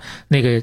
大机五十斤的一个的一个具体叫啥我记不住啊，就要操作那么沉的一个机器去夹个乒乓球，然后把它非常精细的放在那个啤酒瓶上瓶口上，哦，这个还是很有难度的。啊，是啊，嗯，这个筷子怎么夹这个事儿呢？因为现在新界还没有真正回收过，网友们也做了一个真实的视频，做的非常真实。嗯那我们来感受一下这个 chopsticks，这也太真实了，这怎么做的？看着就跟真的一样啊，真的一样。对，啊很多人都把它当真的传呢。啊！而且这个确实优雅，对吧？对，而而且看过之后呢，比我们纯自己想象，我觉得能解释我很多的疑惑。本来我也以为往下走的时候是很快的那种速度，啊它很难夹住。是是是哦，现在再一看，它其实就是可以实现一个慢慢的平衡性的，一点一点的往哎下走，是是是，然后给它夹住。是要微操的啊就要微操到那个位置啊。确实是，对对，你肯定不能真跟苍蝇一样飞来飞去。哎呀呀，这这火箭不就裂了吗？二零二三年，也就是今年的四月份，嗯星舰的第一次发射终于启动了。嗯，很可惜，发动机出现了故障，飞出了三十九公里，爆炸。那这也也也挺远的了。嗯，那相对火箭来说，最新的信息，也就是几天前，二零二三年十一月十八日，星舰飞到了一百四十八公里，可惜也是助推器故障，火箭爆炸。但是这两次还不太一样啊。对，但是呢，这两次为什么说它不是完全失败呢？甚至在很多新闻上都说它是一定程度的成功。嗯，为什么呢？因为它是真的实现了三十三台发动机让一百五十吨的东西送上天了。哎就虽然送上天的过程中发现有些小问题，没走太远，但是呢，这比当年苏联人没完成的这个距离要远得多。当年苏联人用的就是这个方案，这个方案一度在航天史上被认为是不太成立的方案。这这个事儿，因为前段时间大家关注度很高嘛，那我大体看的时候说那意思，苏联那边也是因为最开始推这个东西的那个呃领那个领头的过世了，后面就没有人能够真正的把哎所有的资源拢起来了。有一些政治问题在里面啊，就有点回过头去看，如果说 SpaceX 最开始没有这个第四次发射，或者说第四次发射失败了，那可能后面所有的这些事儿，故事也就没了。没错。所以大家基本上是很有信心的，包括星舰可能今年底、明年初第三次试射就会启动了，因为呃就像前面说的，当意识到这个问题是比较明确，而且不是太大的问题的时候，他们能快速的重启，而且当这个能试射成功，它又是一次能改变人类历史的一个事件了。哎呀，火星感觉就更近了一步啊！，对，毕竟有很多人觉得他说火星这个事儿，纯粹就是吹牛逼，是在资本市场上讲故事啊。你到了今天，这越来越接近了呀，这这个还是一个挺神奇的一个事情的啊。我相信很多朋友如果没听我们前面说的这些故事，可能也理解不了说啊，这不就是一个商人发火箭的一个故事嘛？嗯呃，或者星舰失败、星舰成功，它到底意味着什么？我估计现在你知道这个完整的故事之后，可能也能感受到说这个事儿是对 SpaceX 和对马斯克来说到底是什么意思了。哎，你看火箭这个事儿，马斯克一直在折腾，呃，亲身参与了这么多的事情。嗯，你作为一个老板都住仓库里了，正常来说我们很难想象他还有另外一摊子事儿，而且是在同期呃 去去操盘的。啊是 呃，对，而且还不止一个。啊，而且还影响了更多人。对，这这就是我们下一回平行的另一条故事线——特斯拉的故事了。啊，那接下来要进入到第三回。在聊特斯拉之前，哎，我们先简单再聊两句影石。嗯片头咱们说了，影石推出了新品 Ace 和 Ace Pro，嗯有大底传感器和五纳米 AI 芯片，夜景画质很棒，AI 功能呢也能帮助后期剪辑修片儿，让分享这件事儿更加方便。那影石为什么在全景相机之外还要进入竞争激烈的运动相机行业，跟 GoPro 和大疆去卷呢？是啊，这个其实并不是觉得哪个市场热闹能赚钱做出来的决策，嗯这其实跟我们刚才提到的 SpaceX 一开始压根儿就不是想做商业火箭而已一样的。啊，SpaceX 成立的时候，愿景就是火星殖民嘛。嗯那影石一开始成立的时候，它不是说我自己就是全景相机公司，它对自己的定位还是我们是科技公司，嗯，我们是智能影像的科技公司，我们要在各个维度去探索和为用户创造价值的公司。啊，所以说这个全景相机这边做到天花板了，那接下来我就该迈下一步了。从外部看呢，这确实是一招险棋，因为你要进到一个高度同质化的市场去竞争。嗯但从内部看，这是理所当然的选择。我们就是要提供画质更好的、使用更方便的运动相机给用户，而不是只靠这个所谓到天花板的全景相机我就高枕无忧了。是，GoPro 确实还是运动相机市场的老大，嗯但是影石呢也不避讳这个事儿，哎也不担心这个事儿。哎，为啥呢？因为他们相信自己是有创新能力的，能更好的把握更年轻用户的需求，就是面向未来去设计自己的产品嘛。是，那对于老大哥来说，咱们正面竞争啊，咱们互相卷起来，互相是对手，哎，这才是最好的尊重。嗯对啊，从运动相机的形式看呢，目前就是影石、GoPro 和大疆三强争霸了，那都在自己差异化和特色的部分展开竞争。这对消费者来说，对我们来说肯定是好事儿嘛有好。处的，有好处的，对。所以我们就能理解了为什么对影石来说，全景相机之外，他们还要做 S Pro，这就是影视自己的新建了啊。确实，刚才刘飞说到一个关键词差异化，我能感受到很明显的是，不光是我们，大家可以在我们说 notes 里也看一下他那个官方的那个宣传的视频，视频的东西啊，你从视频去感受会有不一样的一种冲击。还有就是他官微的那些呃深度用户的留言，你一看你就知道，哦，那是正儿八经对于某些。运动相机的功能渴求了很久的人，终于看到在 Ace 和 Ace Pro 上出现了，哇，那种感觉就是盼到了的那种感觉。哎就会让你瞬间明白什么叫做从需求侧出发来解决问题了。哎，OK，那我们就进入第三回了。嗯，公路之王，公路之王，哎特斯拉，我们把时间退回到二零零八年金融危机之后。嗯，这个时候呢，SpaceX 你确实是靠 PayPal 的哥们儿救过来了，但是 SpaceX 的钱你也不能给特斯拉用啊。嗯，特斯拉还是有生存问题，人家那边说了，我就就就这边那边不管了。所以现在融资，融资其实也找到了金主，嗯也找到了愿意给钱的，但是问题不在金主，问题在有一个原始股东，就是上一轮的主要股东优点资本。优点资本的老板呢，萨尔兹曼，他不太认同马斯克的路线。嗯他认为特斯拉以后应该专门做电池，哎呦你就给那些汽车公司供货。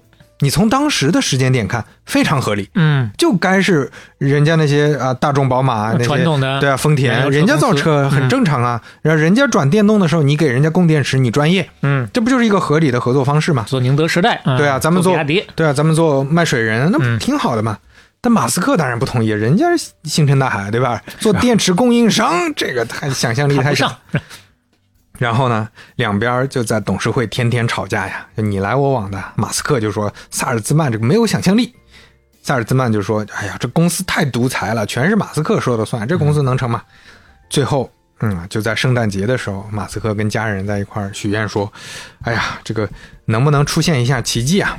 结果，哎，还真就出了奇迹。当天的董事会会议，嗯，优点资本整个公司同意了，啊通过了他的这个策略。看来他家里头拿了融资。有神仙。特斯拉就从戴姆勒公司拿到了关键的一笔投资，啊，从戴姆勒拿戴姆勒拿的也不是特别多，五千多万美元，哦，但是完全够用了。戴姆勒公司今天呃已经那个经过各自各种那个重组啊、并购啊，变成了梅赛德斯奔驰，嗯。啊，这个旗下有奔驰车呀、戴姆勒卡车呀等等，那也是头部的品牌了啊。然后这个梅赛德斯奔驰目前吉利汽车和北汽集团还占了他们大概百分之二十的股份，也是个挺有意思的事儿啊。嗯后面我们可能就也是个坑，这个汽车行业说不定会讲到。的嗯那戴姆勒公司投资特斯拉还有一个小故事，就是当时建高管的时候啊，马斯克特地安排人提前把一辆 Smart 改装了，Smart 也是他们的经典车型嘛，是，改装成了电机和电池驱动的。嗯，搞了一个 smart 电车，对，高管当时见面的时候，其实有点不耐烦，就是大家不是一个档档次的呀，你你什么档次？你们小卡拉米啊，你们这我我们大厂，你们这个创业小公司，我还要见你这个老板。当时见面的时候很不情愿，就感觉说两句就要走了。马斯克说：“哎，你试试这辆 Smart。”他们说：“这是这个啥意思啊？这不是我们我们家车吗是？”啊，他说：“你试试这辆。”嗯，啪 一踩油门，唰就出去了。出去了，哦，当时高管全都吓到了。嗯他这么改装了之后，百公里加速四秒啊！哇，立马签了合同，牛逼！你们好，你们好。同时呢，除了这五千多万，特斯拉还拿了财政部的贷款补贴是有利息的那种啊嗯，四点六五亿。那这笔钱更多，但是不救急，还是要靠戴姆勒那笔钱。为啥？因为这个钱你是要拿发票去兑的，啊啊，就是你你花了多少报多少，报销模式的嘛，所以很麻烦。但是有了这个钱，哎，我这个至少之前的 Roadster 这个跑车就可以交付了。嗯，二零一二年为止，特斯拉卖了两千多台，哟，那这不少了啊，算是还不错了。嗯，但这也不是目标，这只是刚刚开始。目标是啥呢？当然还是大众车型。拿到这个钱，接下来马斯克立马开始推动，我们要搞四门轿车了。车跟火箭有一个很不一样的地方，一个朝上，一个朝前，对，就是他们工业设计非常重要，嗯。外观设计太重要了。火箭基本上啊差不多就连不锈钢都行。啊 就是当然也重要，但是它就这么一台嘛，嗯。反正大家琢磨就行。但是量产车就是复杂一些。马斯克啊也找到了自己的乔纳森，哟，这个在苹果简史我们聊到过，是。乔布斯的灵魂伴侣，嗯，之前 主持设计了乔布斯归来之后的 Mac 呀、iPad、iPhone 等等啊，是继承了他精神的一个设计师。所以特斯拉的乔纳森是谁呢？他叫冯霍兹豪森，嗯之前是大众通用的一个设计师。嗯，这个霍兹豪森参观完 SpaceX，当时就觉得马斯克太酷了，哎，我我得跟这个老板干。哦，这还是用火箭给人家忽悠过来造车的哎，那 SpaceX 当时已经里面风风火火了，啊对吧？看着科技感很足。嗯那个汽车 现在还不太行嘛。马斯克当时为了方便，说你你喜欢 SpaceX，啊，我送你一个火箭，工厂后边支个帐篷，嗯，咱们就在这儿设计我们的车啊。后来干脆在附近买了一个旧飞机库啊他的设计工作室就搬在这儿了。所以马斯克就是这边在折腾火箭的事儿，嗯立马走两步跑到这儿来给他设计这个设计这个轿车。嗯冯霍兹豪森他是让特斯拉有科技感的第一功臣。你像你拿着车钥匙走进车门，车门把手啪自己弹出亮灯，嗯这个设计当时就是他做的，这也是争议非常大的一个功能。嗯最后也是马斯克坚定支持才给做上去的。还有一个大家可能了解不多的，就是在超充站，你一拔那个超充的枪嗯，充电口啪自己就打开了，因为它蓝牙连接嘛，哦。它感知到车，就这个车感知到这个充充电这个枪已经拔出来，它啪自己弹，哎啊，这个这个科技感就很好啊，就确实你感觉上呢技术上挺好实现，但第一次用到的时候，你还是会很有感触的啊、嗯。吓一跳哦，挺有科技感的，高级，挺科幻。嗯。包括马斯克在这些设计方面还有很多类似的坚持，比如说压根儿就不该有车灯的开关。就他们在做开关的时候，他就在骂这做什么开关？哦，车灯的开关，车灯啊啊就不应该有开关。天黑了不就应该亮灯吗？啊，那你知道天黑，那你知道亮灯，你做了不就完了吗？为什么要让这个用户车主自己？手动去选择呢，经常忘了关，把电瓶都耗干了。对这些小体验，就包括自动的雨刷，当然特斯拉雨刷做的不太好，还、嗯还有优化空间。但是这些小的体验凑一块儿，我觉得至少我作为车主，我还是挺买账的，我的体验还是挺好的。嗯那霍兹豪森的另外一个重要的设计就是大尺寸的触摸屏，就一切功能我都塞到这里面，也是他去主导实现的。哦，这个也重新定义了新能源车的驾驶员交互，嗯，就从物理按键变成了新的交互，有点功能机到智能机的那个意思。是你在整个屏幕上，你可以控制各种灯光、温度、座椅位置、悬甚至悬架水平嗯啊、声音喇叭的位置等等。你可以打开浏览器上网，你可以在这个平板上玩游戏。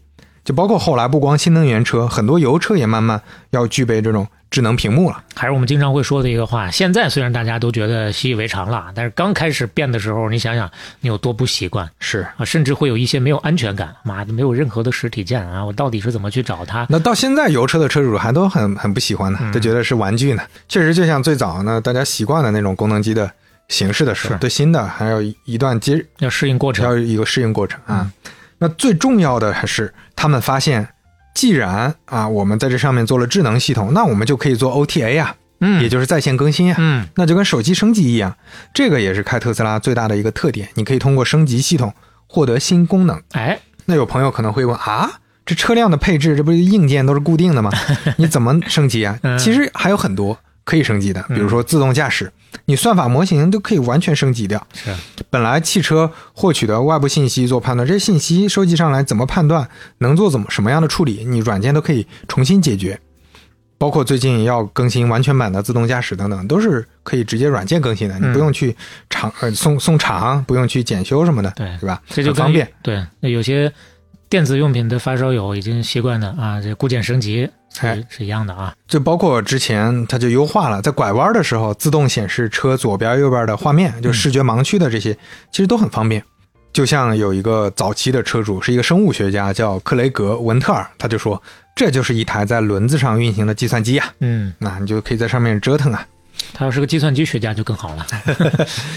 就在特斯拉这个制造上，马斯克也是同样的风格，就是搞到极致。嗯，比如说电池包，之前他就开除了那个汽车设计师，为啥？因为那个设计师设计的汽车太臃肿了，他就说你这电池包这样。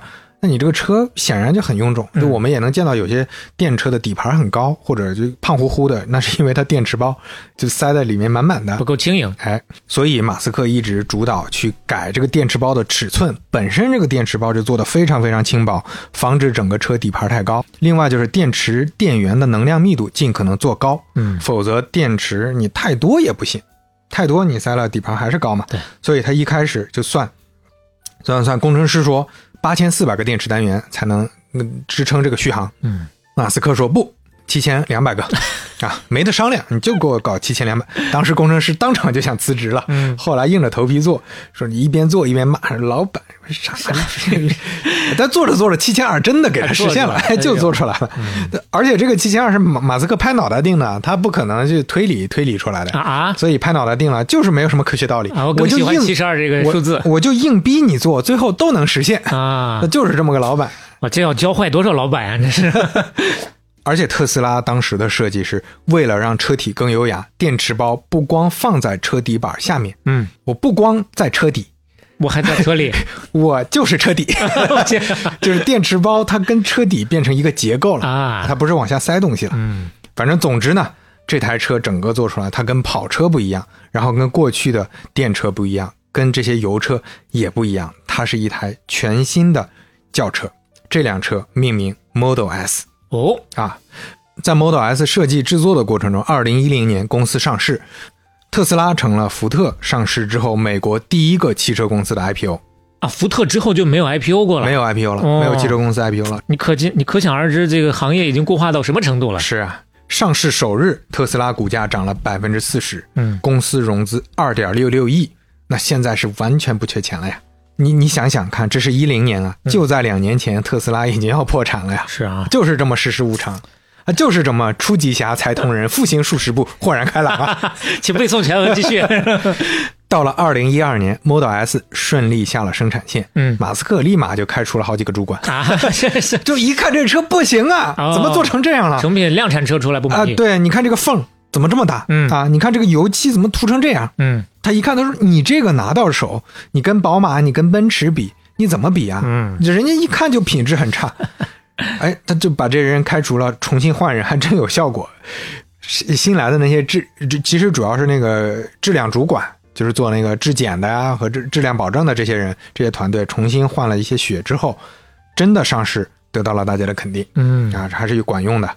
专业杂志《汽车趋势》把 Model S 评为年度最佳汽车。哎呦，当时评价是 Model S 开起来就像一辆跑车啊，嗯。动如脱兔啊，嚯，反应迅捷，而又像劳斯莱斯一样操控流畅自如。嗯，大容量的储藏空间可以装下的东西跟雪佛兰探界者一样多，比丰田、普锐斯更高效，哎呦，而且它还能像超级名模在巴黎 T 台上走秀一样，它可以在豪华酒店的待客泊车处出尽风头啊！嗯，啊，就是从设计到它的空间到体验到速度，一致好评。毫不吝啬溢美之词。这是这本很重要的杂志在历史上第一次评选了电动车是年度最佳汽车呀。嗯，所以说 Model S 它确实不只是简单的一辆电动车，它从空间、速度、操控感、安全系数各个方面，它跟同价位的豪华轿车比，一点都不逊色了。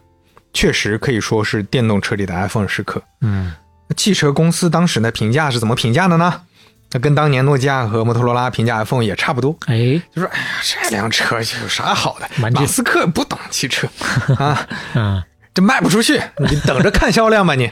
那个时候呢，可以理解，可能他们确实是这么想的，不只是为了揶揄。啊，是是是这么想的，嗯然后就看着特斯拉的销量冲上了榜单，当当年就已经达到了马自达这个主流品牌的销量了，嗯已经成了主流车型了，大家都得太快了了。对，二零一二年，马斯克还宣布了一件大事儿：我要建立全世界最大的充电网络，我的密度得大，未来在美国就得有几千个。嗯啊，这 但但这个成本很高啊，嗯这算是一次豪赌。但是我就是赌未来我车能卖得好，啊我这个网络能赚钱。是要不然这基础设施都浪费了。接下来要设计另一台车了，也就是在 Model S 基础上的 SUV。嗯马斯克对这个 SUV 的需求，就是以他当爹的经验啊，他就觉得以前的空间太差了嗯，谁让他那么多孩子呢？啊，而且他自己个子高啊。他就觉得每次放儿童座椅的时候，你想象一下，大家想象一下，日常的 SUV，你开了个门儿嗯，往里塞，你你我们一般人都得蜷着这个腰，裹着腰，对对，你不，你更不用说像马斯克和他老婆这种高个模特。啊。啊，那这个难受的要死。马斯克就觉得这个 SUV 后排非常宽敞，也不行，啊。你还是得弯腰。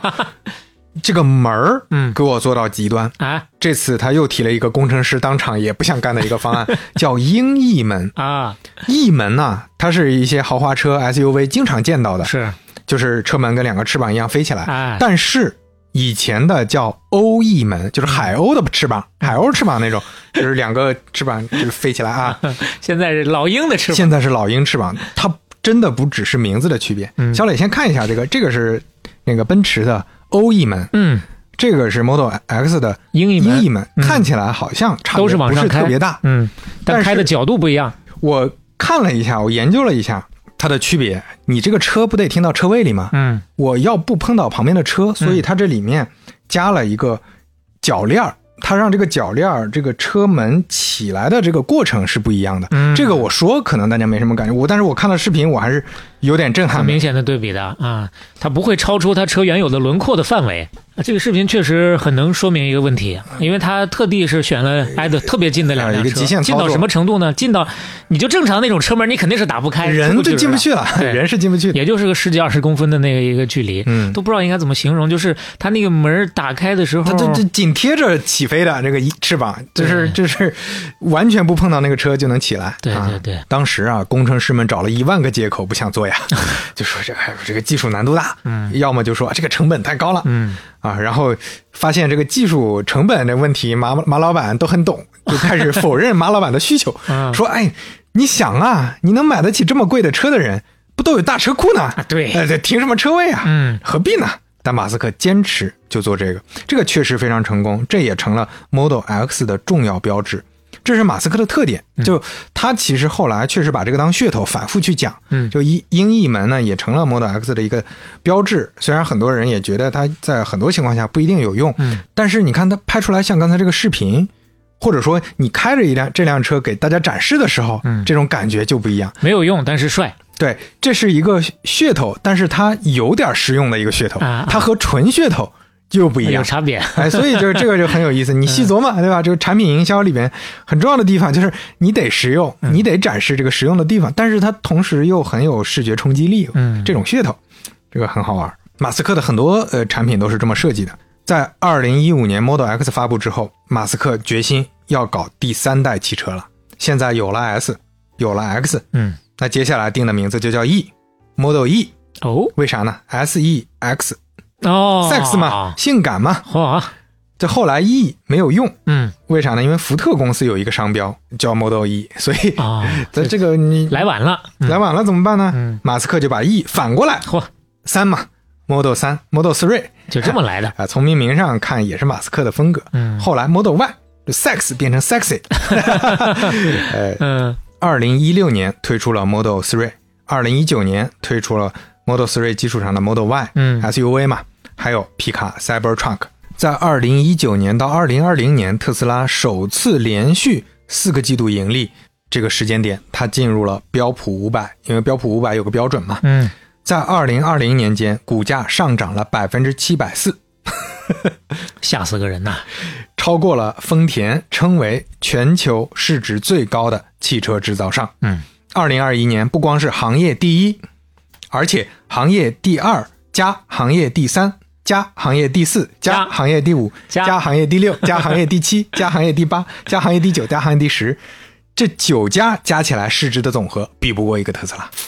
对，这是巅峰时刻 对。这这当然是它巅峰啊，后来降了一些。嗯也成了美国市值不是科技公司，不是汽车公司，是美国整个市值第五的公司。而且非常感谢特斯拉啊！我这个作为一个个人韭菜，过去理财赚的最大的一笔钱 就是特斯拉，哎，踩住了啊！踩住了。因另外一家，我们前两天刚去过，就在金虹桥啊，我们未来有机会再讲。哎，是我们上期节目说过之后，立马就去朝圣了一下啊，去围着转了一圈，感受了一下卷人的气息。那特斯拉对汽车行业的影响，不光在新能源这件事上，还在很多方面。前面也说了，智能方面，在整个车的设计方面，对吧？同时还包括什么呢？销售网络。嗯以前的汽车销售行业呢，4S 店和维修保养它是个大生意啊。嗯很多店它为什么敢给你打那么大的折扣？因为它跟你维护好关系之后，它不靠卖车赚钱，它靠后面的服务去赚钱。但是呢，特斯拉它没有复杂的零件，它没有发动机和那些复杂的那些东西，它不是特别需要维修保养。但是轮胎什么的可能还是需要保养嘛，嗯电机可能也需要一些，但是它没有油车那么需要，所以它就得罪了经销商。啊，就经销商，那我卖你的车，我赚不到钱啊。图啥呢？这个是特斯拉一直长期在解决的问题。嗯好在特斯拉，因为它名气大嘛，品牌做的也好，它很多渠道都是直营直销的。是，另外，他也做了一件事儿，就是在商场里直接摆车。嗯，这件事儿之前真的是没人干过。他不是说模仿汽车行业常规做法，他就是模仿苹果，模仿消费品。嗯，去他去做了一些体验店的展厅啊，把车直接开进商场了呀。又想起来十几年前在北京芳草地去看那个特斯拉的展厅是那种感觉啊，确实不一样。一三年刚开始在那儿开的直营店啊，这之后也成了新能源车的标配了，但大家都开进商场了。另外一个对于新能源车很重要的标配，也是特斯拉开创的，那就是自动驾驶。嗯早在二零一二年左右，马斯克就在研究自动驾驶了，但一开始他是跟谷歌合作的，但是呢，两边嗯没谈好，他不太认同谷歌的路线。嗯，原因呢，也是我们现在都知道的原因，就是马斯克认为全靠视觉就可以，他是从第一性原理思考出来的，嗯就是我们人开车靠视觉就可以，为什么机器不行？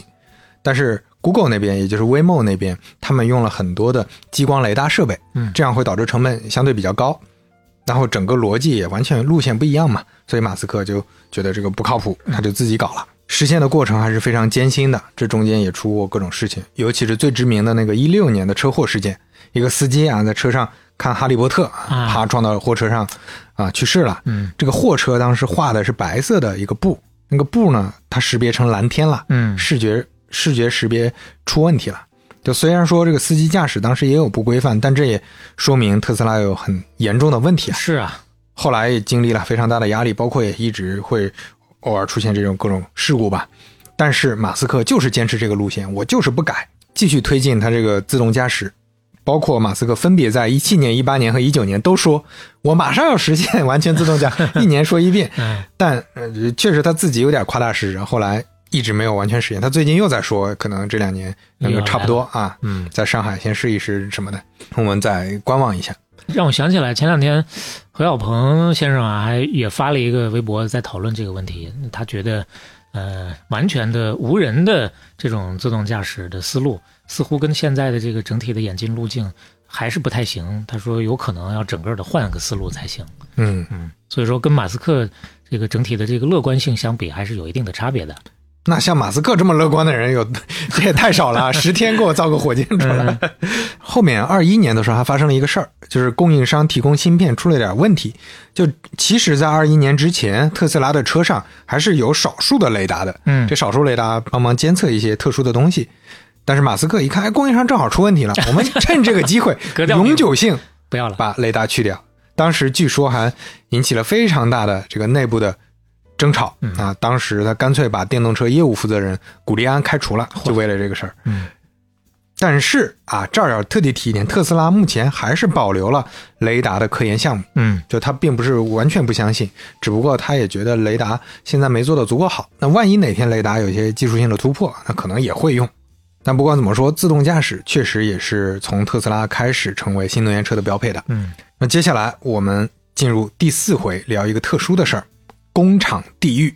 哎呦，又看他卷自己人了啊，马斯克的亲力亲为啊，他不光体现在产品设计上，还有供应链上啊。嗯你说造火箭，其实你造一台火箭就行了，它不是一个量产过程。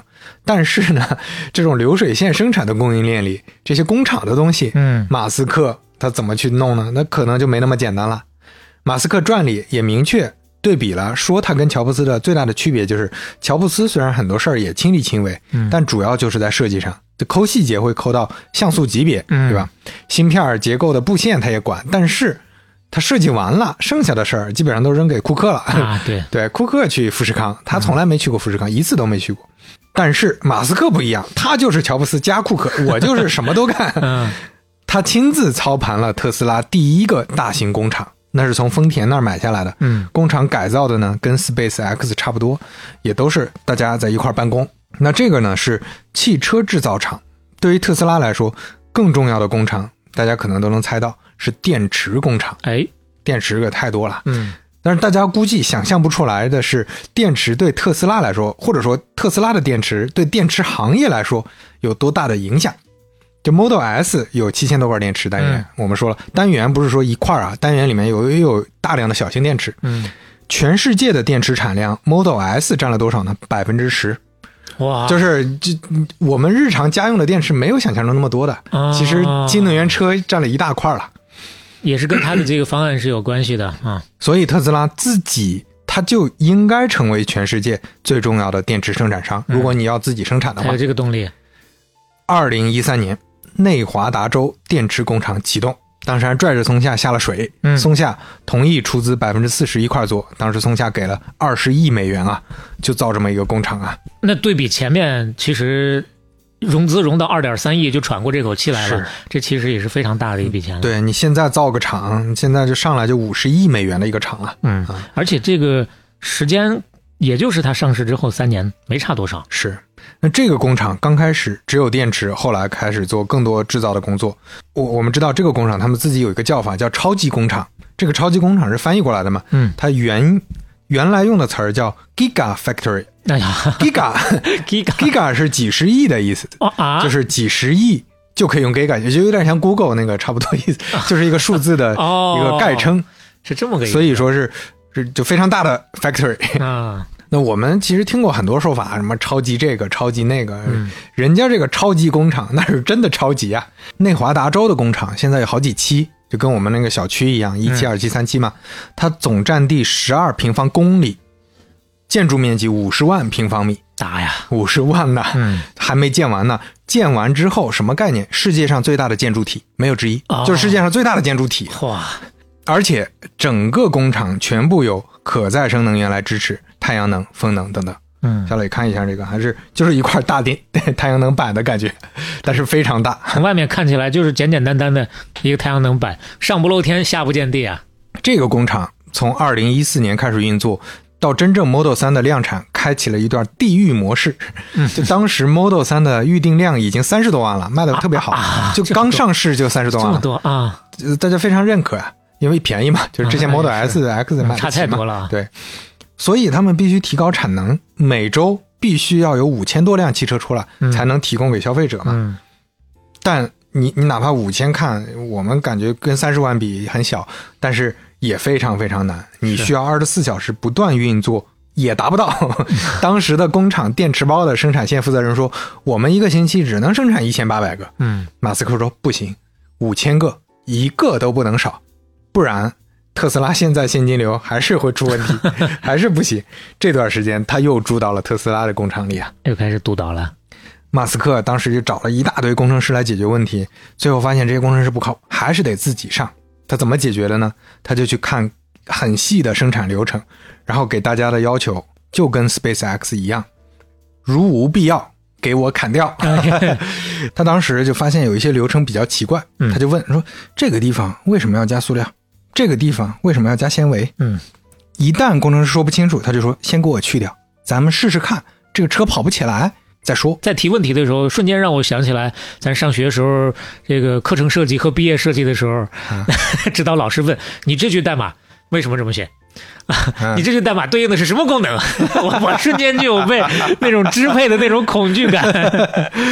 最后，马斯克发现了一个关键的问题。嗯他看了看工厂里的生产线，发现为什么我们机器人越多，效率就越低呢？啊，他就眼睁睁看着一个机器人在搞电池包，嗯抓半天抓不好，哦抓半天才抓住。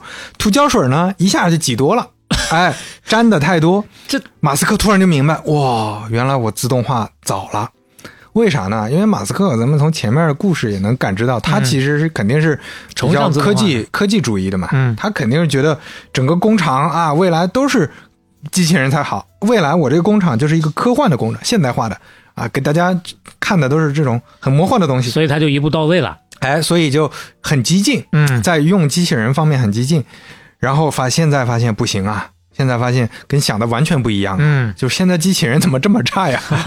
然后他就亲自做实验，他就是这个这条线机器人，那条线换几个工人，嗯，效率立马提升上来了，哎呦，立马就解决问题了。哦，还是有很大差别啊。哎，马斯克就拿着记号笔，哎，在 在车间里走啊，画个叉，哎，这儿画个叉，那儿画个叉，画个圈儿确实就是画一个大大的橙红色的叉，嗯，画个叉，这这个代表这个机器不要了啊哎，换人，这个机器不要了换人。最后甚至说，这个因为太多了，所以那儿还单独给他挖了个大洞，运机器运出去。好，机器人种，啊后来马斯克就搞明白了，以后啊得先搞明白流程，嗯。就是你像刚才说的塑料啊、纤维到底该不该加都没搞明白呢，你就先搞机器人，应该先把所有效率极限最大化，然后再去看这个机器人能不能提升。啊你不要上来就让机器人。你看在这个事儿上对比下来，也能看到他跟一些只会固执己见的人不一样的地方。哎，那我出问题了，我就个改，哦，面子没有那么重要。是我最后就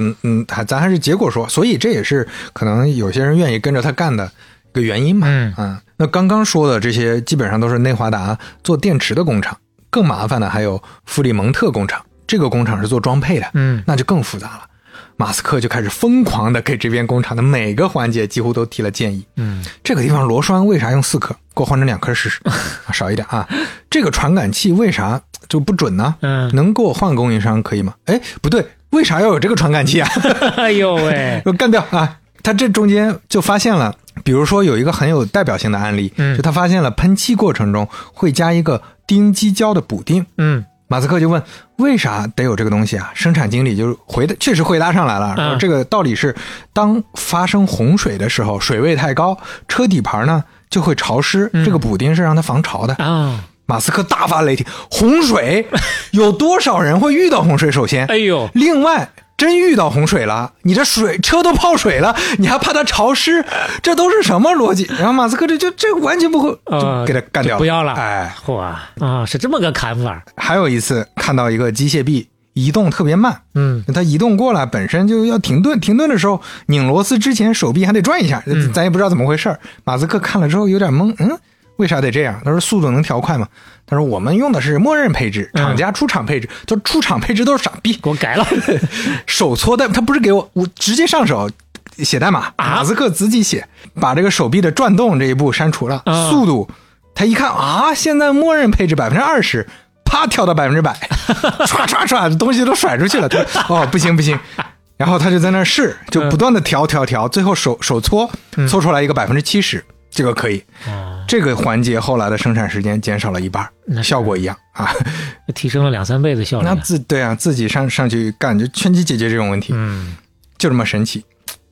但马斯克自己也承认，他说：“我的命令啊，至少是有百分之二十是错的，嗯。后面大家发现不行，得改回来，但是我还是得做这些决策，我要为了那百分之八十，对吧？我要不做这些决策，特斯拉就活不下来了呀。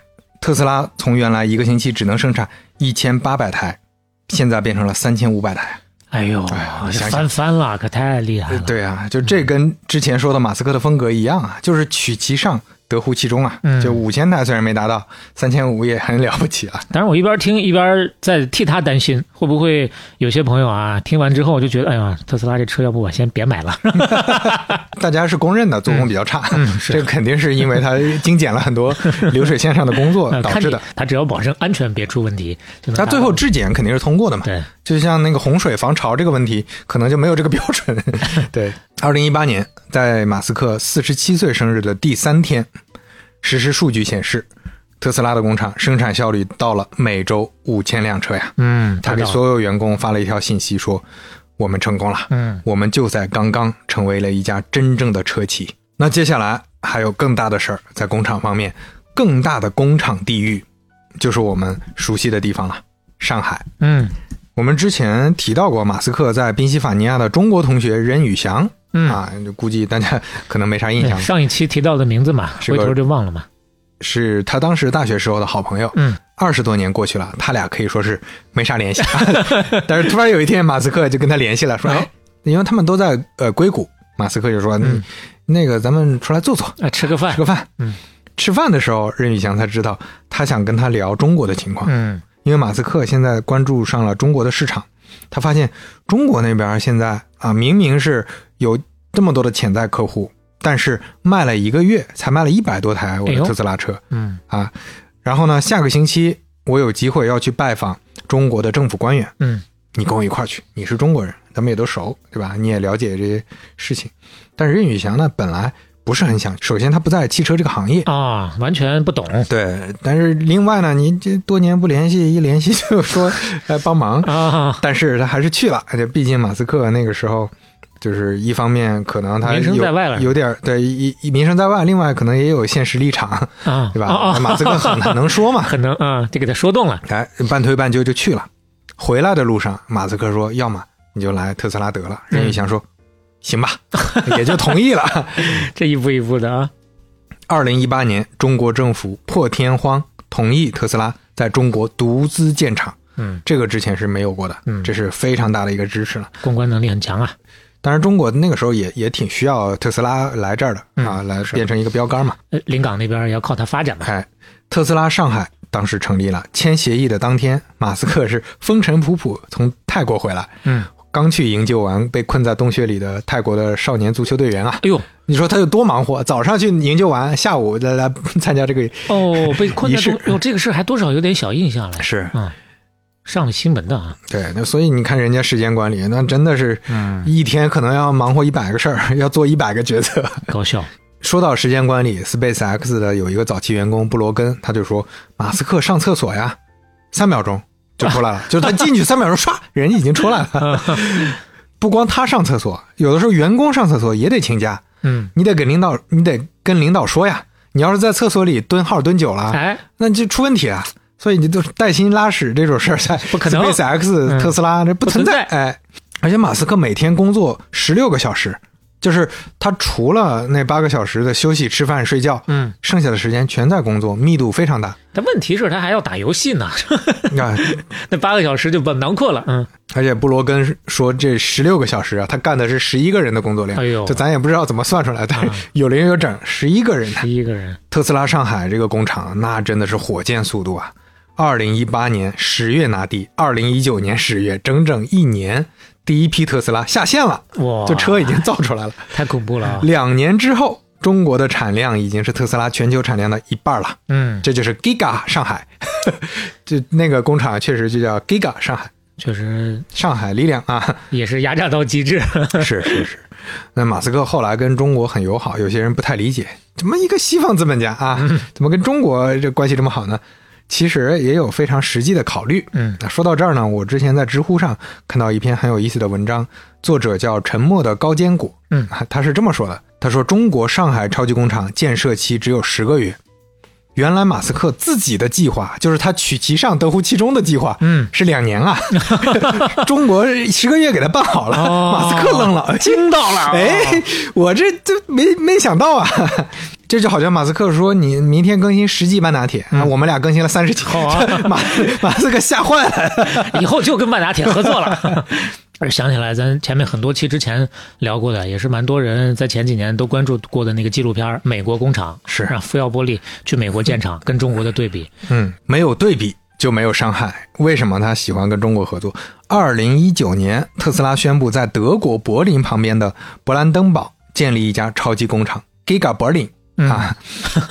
当时德国经济事务国务部长表示：“嗯我们有信心啊，我们击败中国。哎我们这次他们十个月，我们九个月，我们八个月。嗯结果呢，嗯，还真不是他们不努力，出事儿了。什么事儿呢？环保人士登场了。哎，他们当时那个土地要平整啊，那不是荒地啊，那全是树林呐、嗯当时这呃环保人士就开始抗议了，说不行啊，生态环境会严重破坏。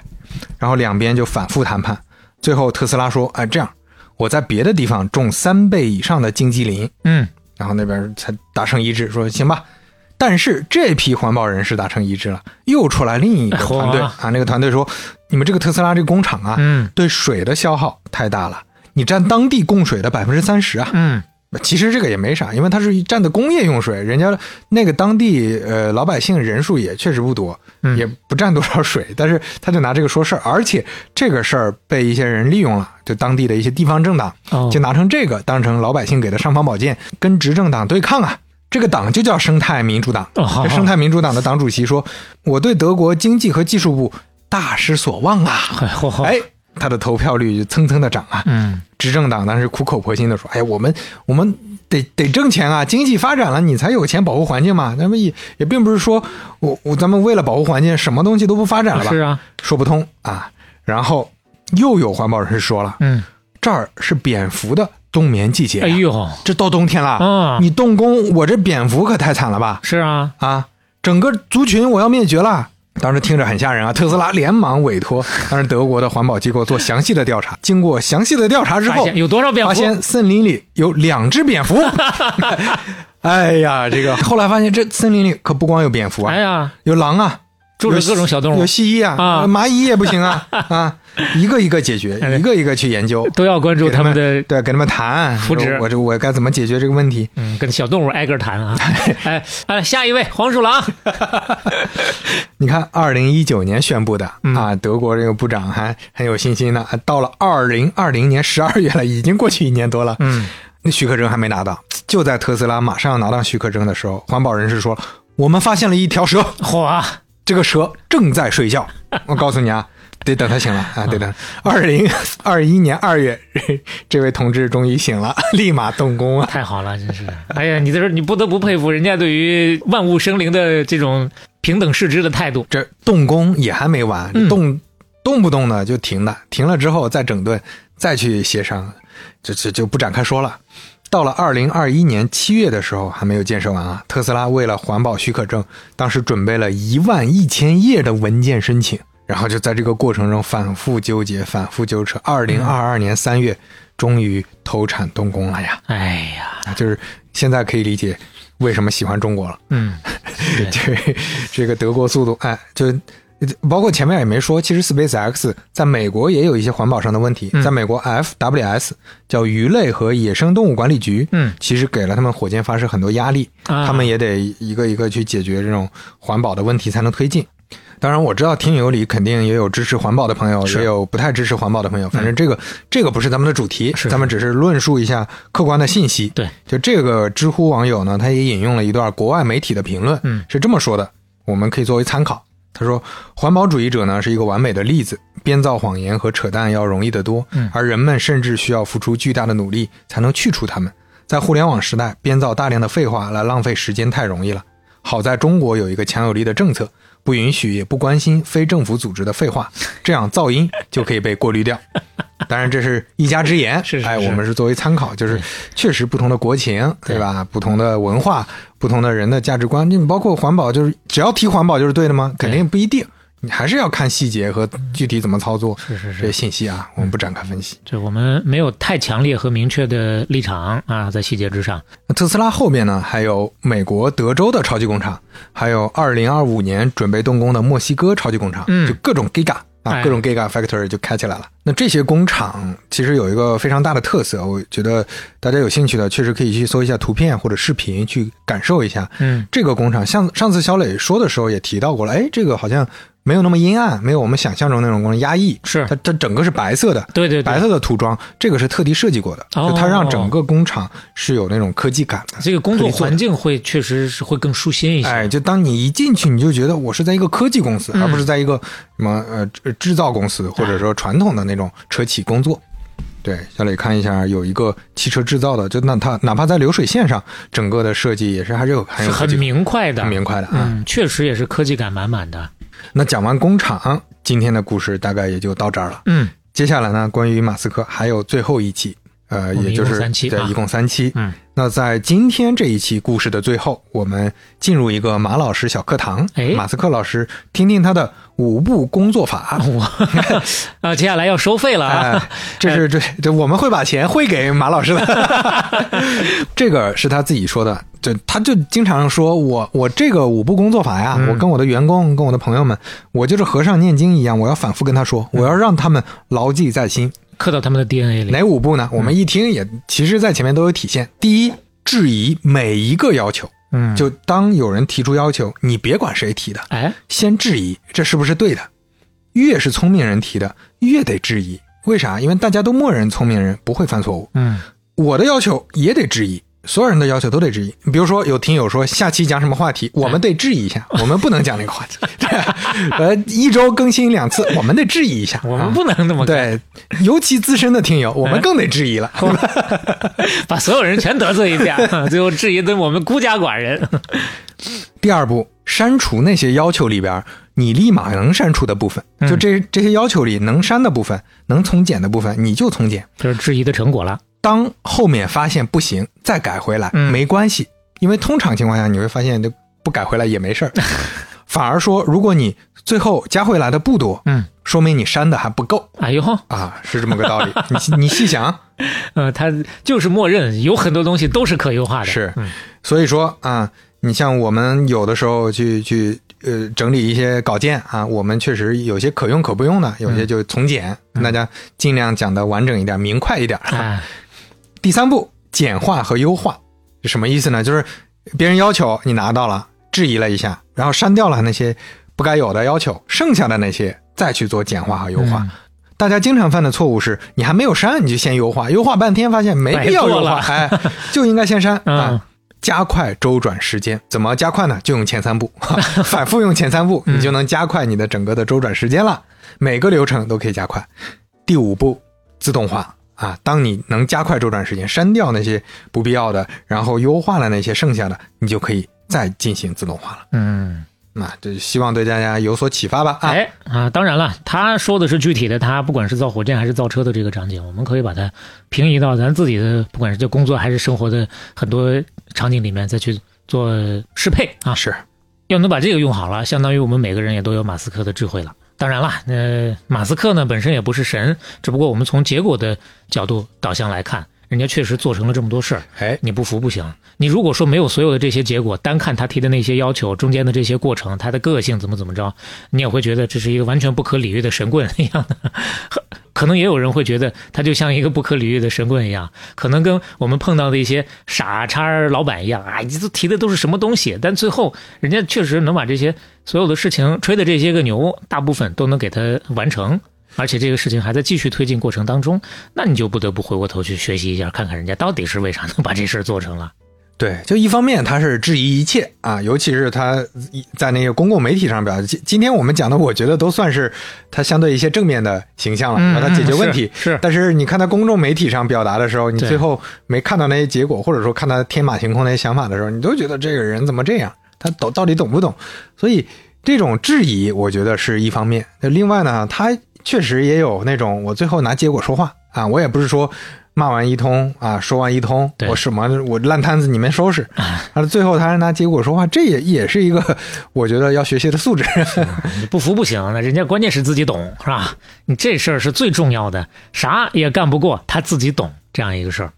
哎，那今天就差不多到这儿啊。我们的片尾曲《Space Oddity》，哦，要用这首歌，哎，这首歌呢，之前我们在我们之前在网易云音乐独家的《乐坛往事》系列呃聊到过啊。这首歌 单独拿了一期聊它。呃单独拿了一期聊。那这首歌的故事里呢，就包括了一八年马斯克把一辆红色的 Roadster 跑车发射到了太阳轨道上。嗯，那这辆车在太空中循环播放的就是这么一首歌。放在这儿非常的合适。哎当然了，很多朋友你们是不是忘了，或者说还不知道，我们在网易云哎还有一个独家的十期快闪小节目啊。如果还没有听全的，我们现在跟的也差不多了，一半以上的这个进度了啊，可以回过头去每天晚上睡觉听那么一期，很快就能够听完。当然，走之前大家也别忘了，先在这边把咱的片尾曲，包括片尾的彩蛋听完。最后的最后，我们还要特别郑重的感谢这期和整个的这个系列半打铁的合作冠名的品牌影石 Insta 三六零。对于我们这期着重跟大家聊到的啊最新发布的 Ace 和 Ace Pro 系列，大家感兴趣的，可以去到影石 Insta 三六零的天猫、京东、抖音旗舰店了解详情。如果喜欢半导体的话，欢迎在各个平台小宇宙、苹果 Podcast、网易云音乐、喜马拉雅、Spotify 等订阅和收听我们。半打铁七十八期，杀青。我们下期再见。Ground control to Major Tom. Ground control to Major Tom. Take your protein pills and put your helmet on. Ground control to Major Tom. Commencing countdown engines on. Check ignition and may God's love be with you.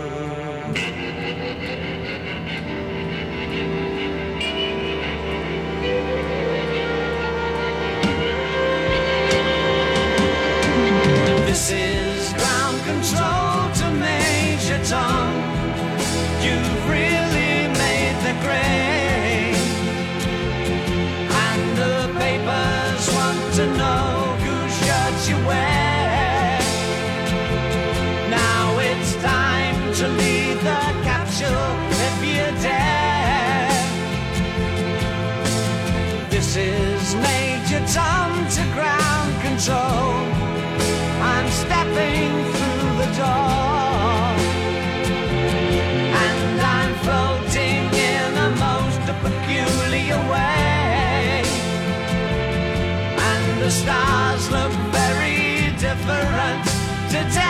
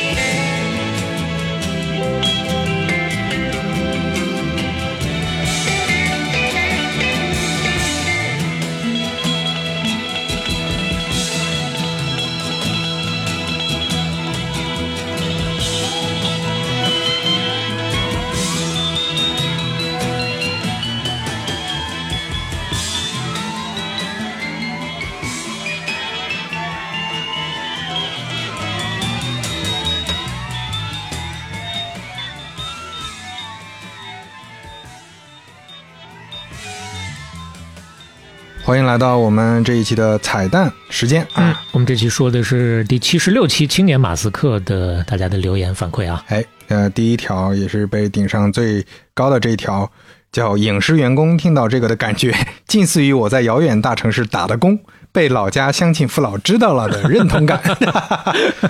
哦，这个很有画面感很。有画面感。这确实，你看，这就是叫什么双向奔赴啊！嗯我们也很喜欢 ins 三六零，之前也讲过了，自己就提前买过。对，然后包括这个影视的员工，大家很多也挺喜欢的，那这非常好啊，这啊契合。欢迎所有影视的来自影视的朋友们继续支持半大天。这位吉星发表评论是说。好消息，好消息啊！马斯克刚刚开源了 Roadster 跑车的所有设计和工程文件，啊还把官网下载的链接放上了。哦是是啊，对，就各位朋友，大家注意了，要造车，现在有机会了，可 就直接致敬了！马斯克 直接把它都全都开源了。看看这胸怀是吧？呃，这个确实是也不是一般的常常人会做出来的事情，是挺有意思的。嗯，宇宙里的小土豆啊，宇宙里的小土豆，宇宙是呃，他说看书的时候上来就被人工祖母绿这段吸引了。嗯呃，我是珠宝行业的，没想到八十年代祖母绿的价格因为合成技术暴跌过。到现在价格又翻了十倍不止了但巧的是这两年钻石合成技术的进步，又导致一大批钻石商家破产和转行。是走到了历史的岔路口。哎，所以你看就很有意思啊！技术可以影响人的短期选择，但最终影响市场的还是人内心最深层次的需求啊！所以说，咱家里头那些个钻戒啥的呀，说不定在船上它十倍儿八倍儿的，哎又值钱了啊！是，这位朋友胡毅风风风，他说听了这么多半导体的互联网故事，对比之下，为当今如此内卷的国内教育扼腕啊！初中高中化啊，大学高中化，如牛一般低着头拉着犁往前，没有兴趣，没有爱好。啊，我是一个三线城市家有初三孩子的高校老师。哎呦，哎呦，这几个 buff 呀叠的，嗯，确实，呃，大家都能感知到现在这个教育环境啊，咱都比较卷。嗯那我们虽然不是那种很专业的教育专家，或者说我们也还没有呃就养育的养育小孩的这种经验，但是我们之前确实也能从别人的故事里能给大家一些分享。那不见得所有的就是在告诉大家怎么教育，但是至少能给大家一些启发说，哦。那个还能这样？评论区我看到有好多听友都在回复说，哎，我听了之后，我觉得，哎，孩子是还是需要多培养兴趣的，嗯培养兴趣有利于他的成长。包括之前 Sky 的那个那一期的时候，啊也都聊到过。对 Sky 那个对家长多少是有些开明的。是是是，啊，这边呢，这也太开明了，直接把他送到那种斗兽场里。对，所以一般的家长没有这个条件。对，但是确实，呃，我觉得能给大家一些启发，就我们也很心满意足了。啊是是是，另外一位朋友唐巧，嗯。啊，他说把广告都讲出了正文内容的感觉，让人还想往下听，了解更多。哎，我看也也有几个朋友特别给面子，特别支持，说啊，你们广告做的，我我们确实也是尽尽可能的让听感上，对。让大家觉得是在讲一些事儿，我们是要给大家提供尽己所能提供有用的信息，啊提供有用的信息。不是硬给你往脑子里塞啊，。对，就是提供一些告诉你这个嗯。产品是什么。但有需要的朋友肯定就有那个能去产生一些连接啊，对能认识这些品牌，认识这些产品，挺好的。是是是我们为的是这个，而不是说。我们觉得这个好，你你得买。嗯我们制造一些焦虑，或者说让他劝大家去怎么样那，对吧？也并不是这样。一定有对得上频道的啊，一定也有暂时可能不见得那么需要的。那我们就尽量的给对得上频道的朋友们提供好信息，提供好服务。那行，那这期节目就跟大伙儿聊到这儿了。嗯，半拿铁七十八期真杀青。大家拜拜。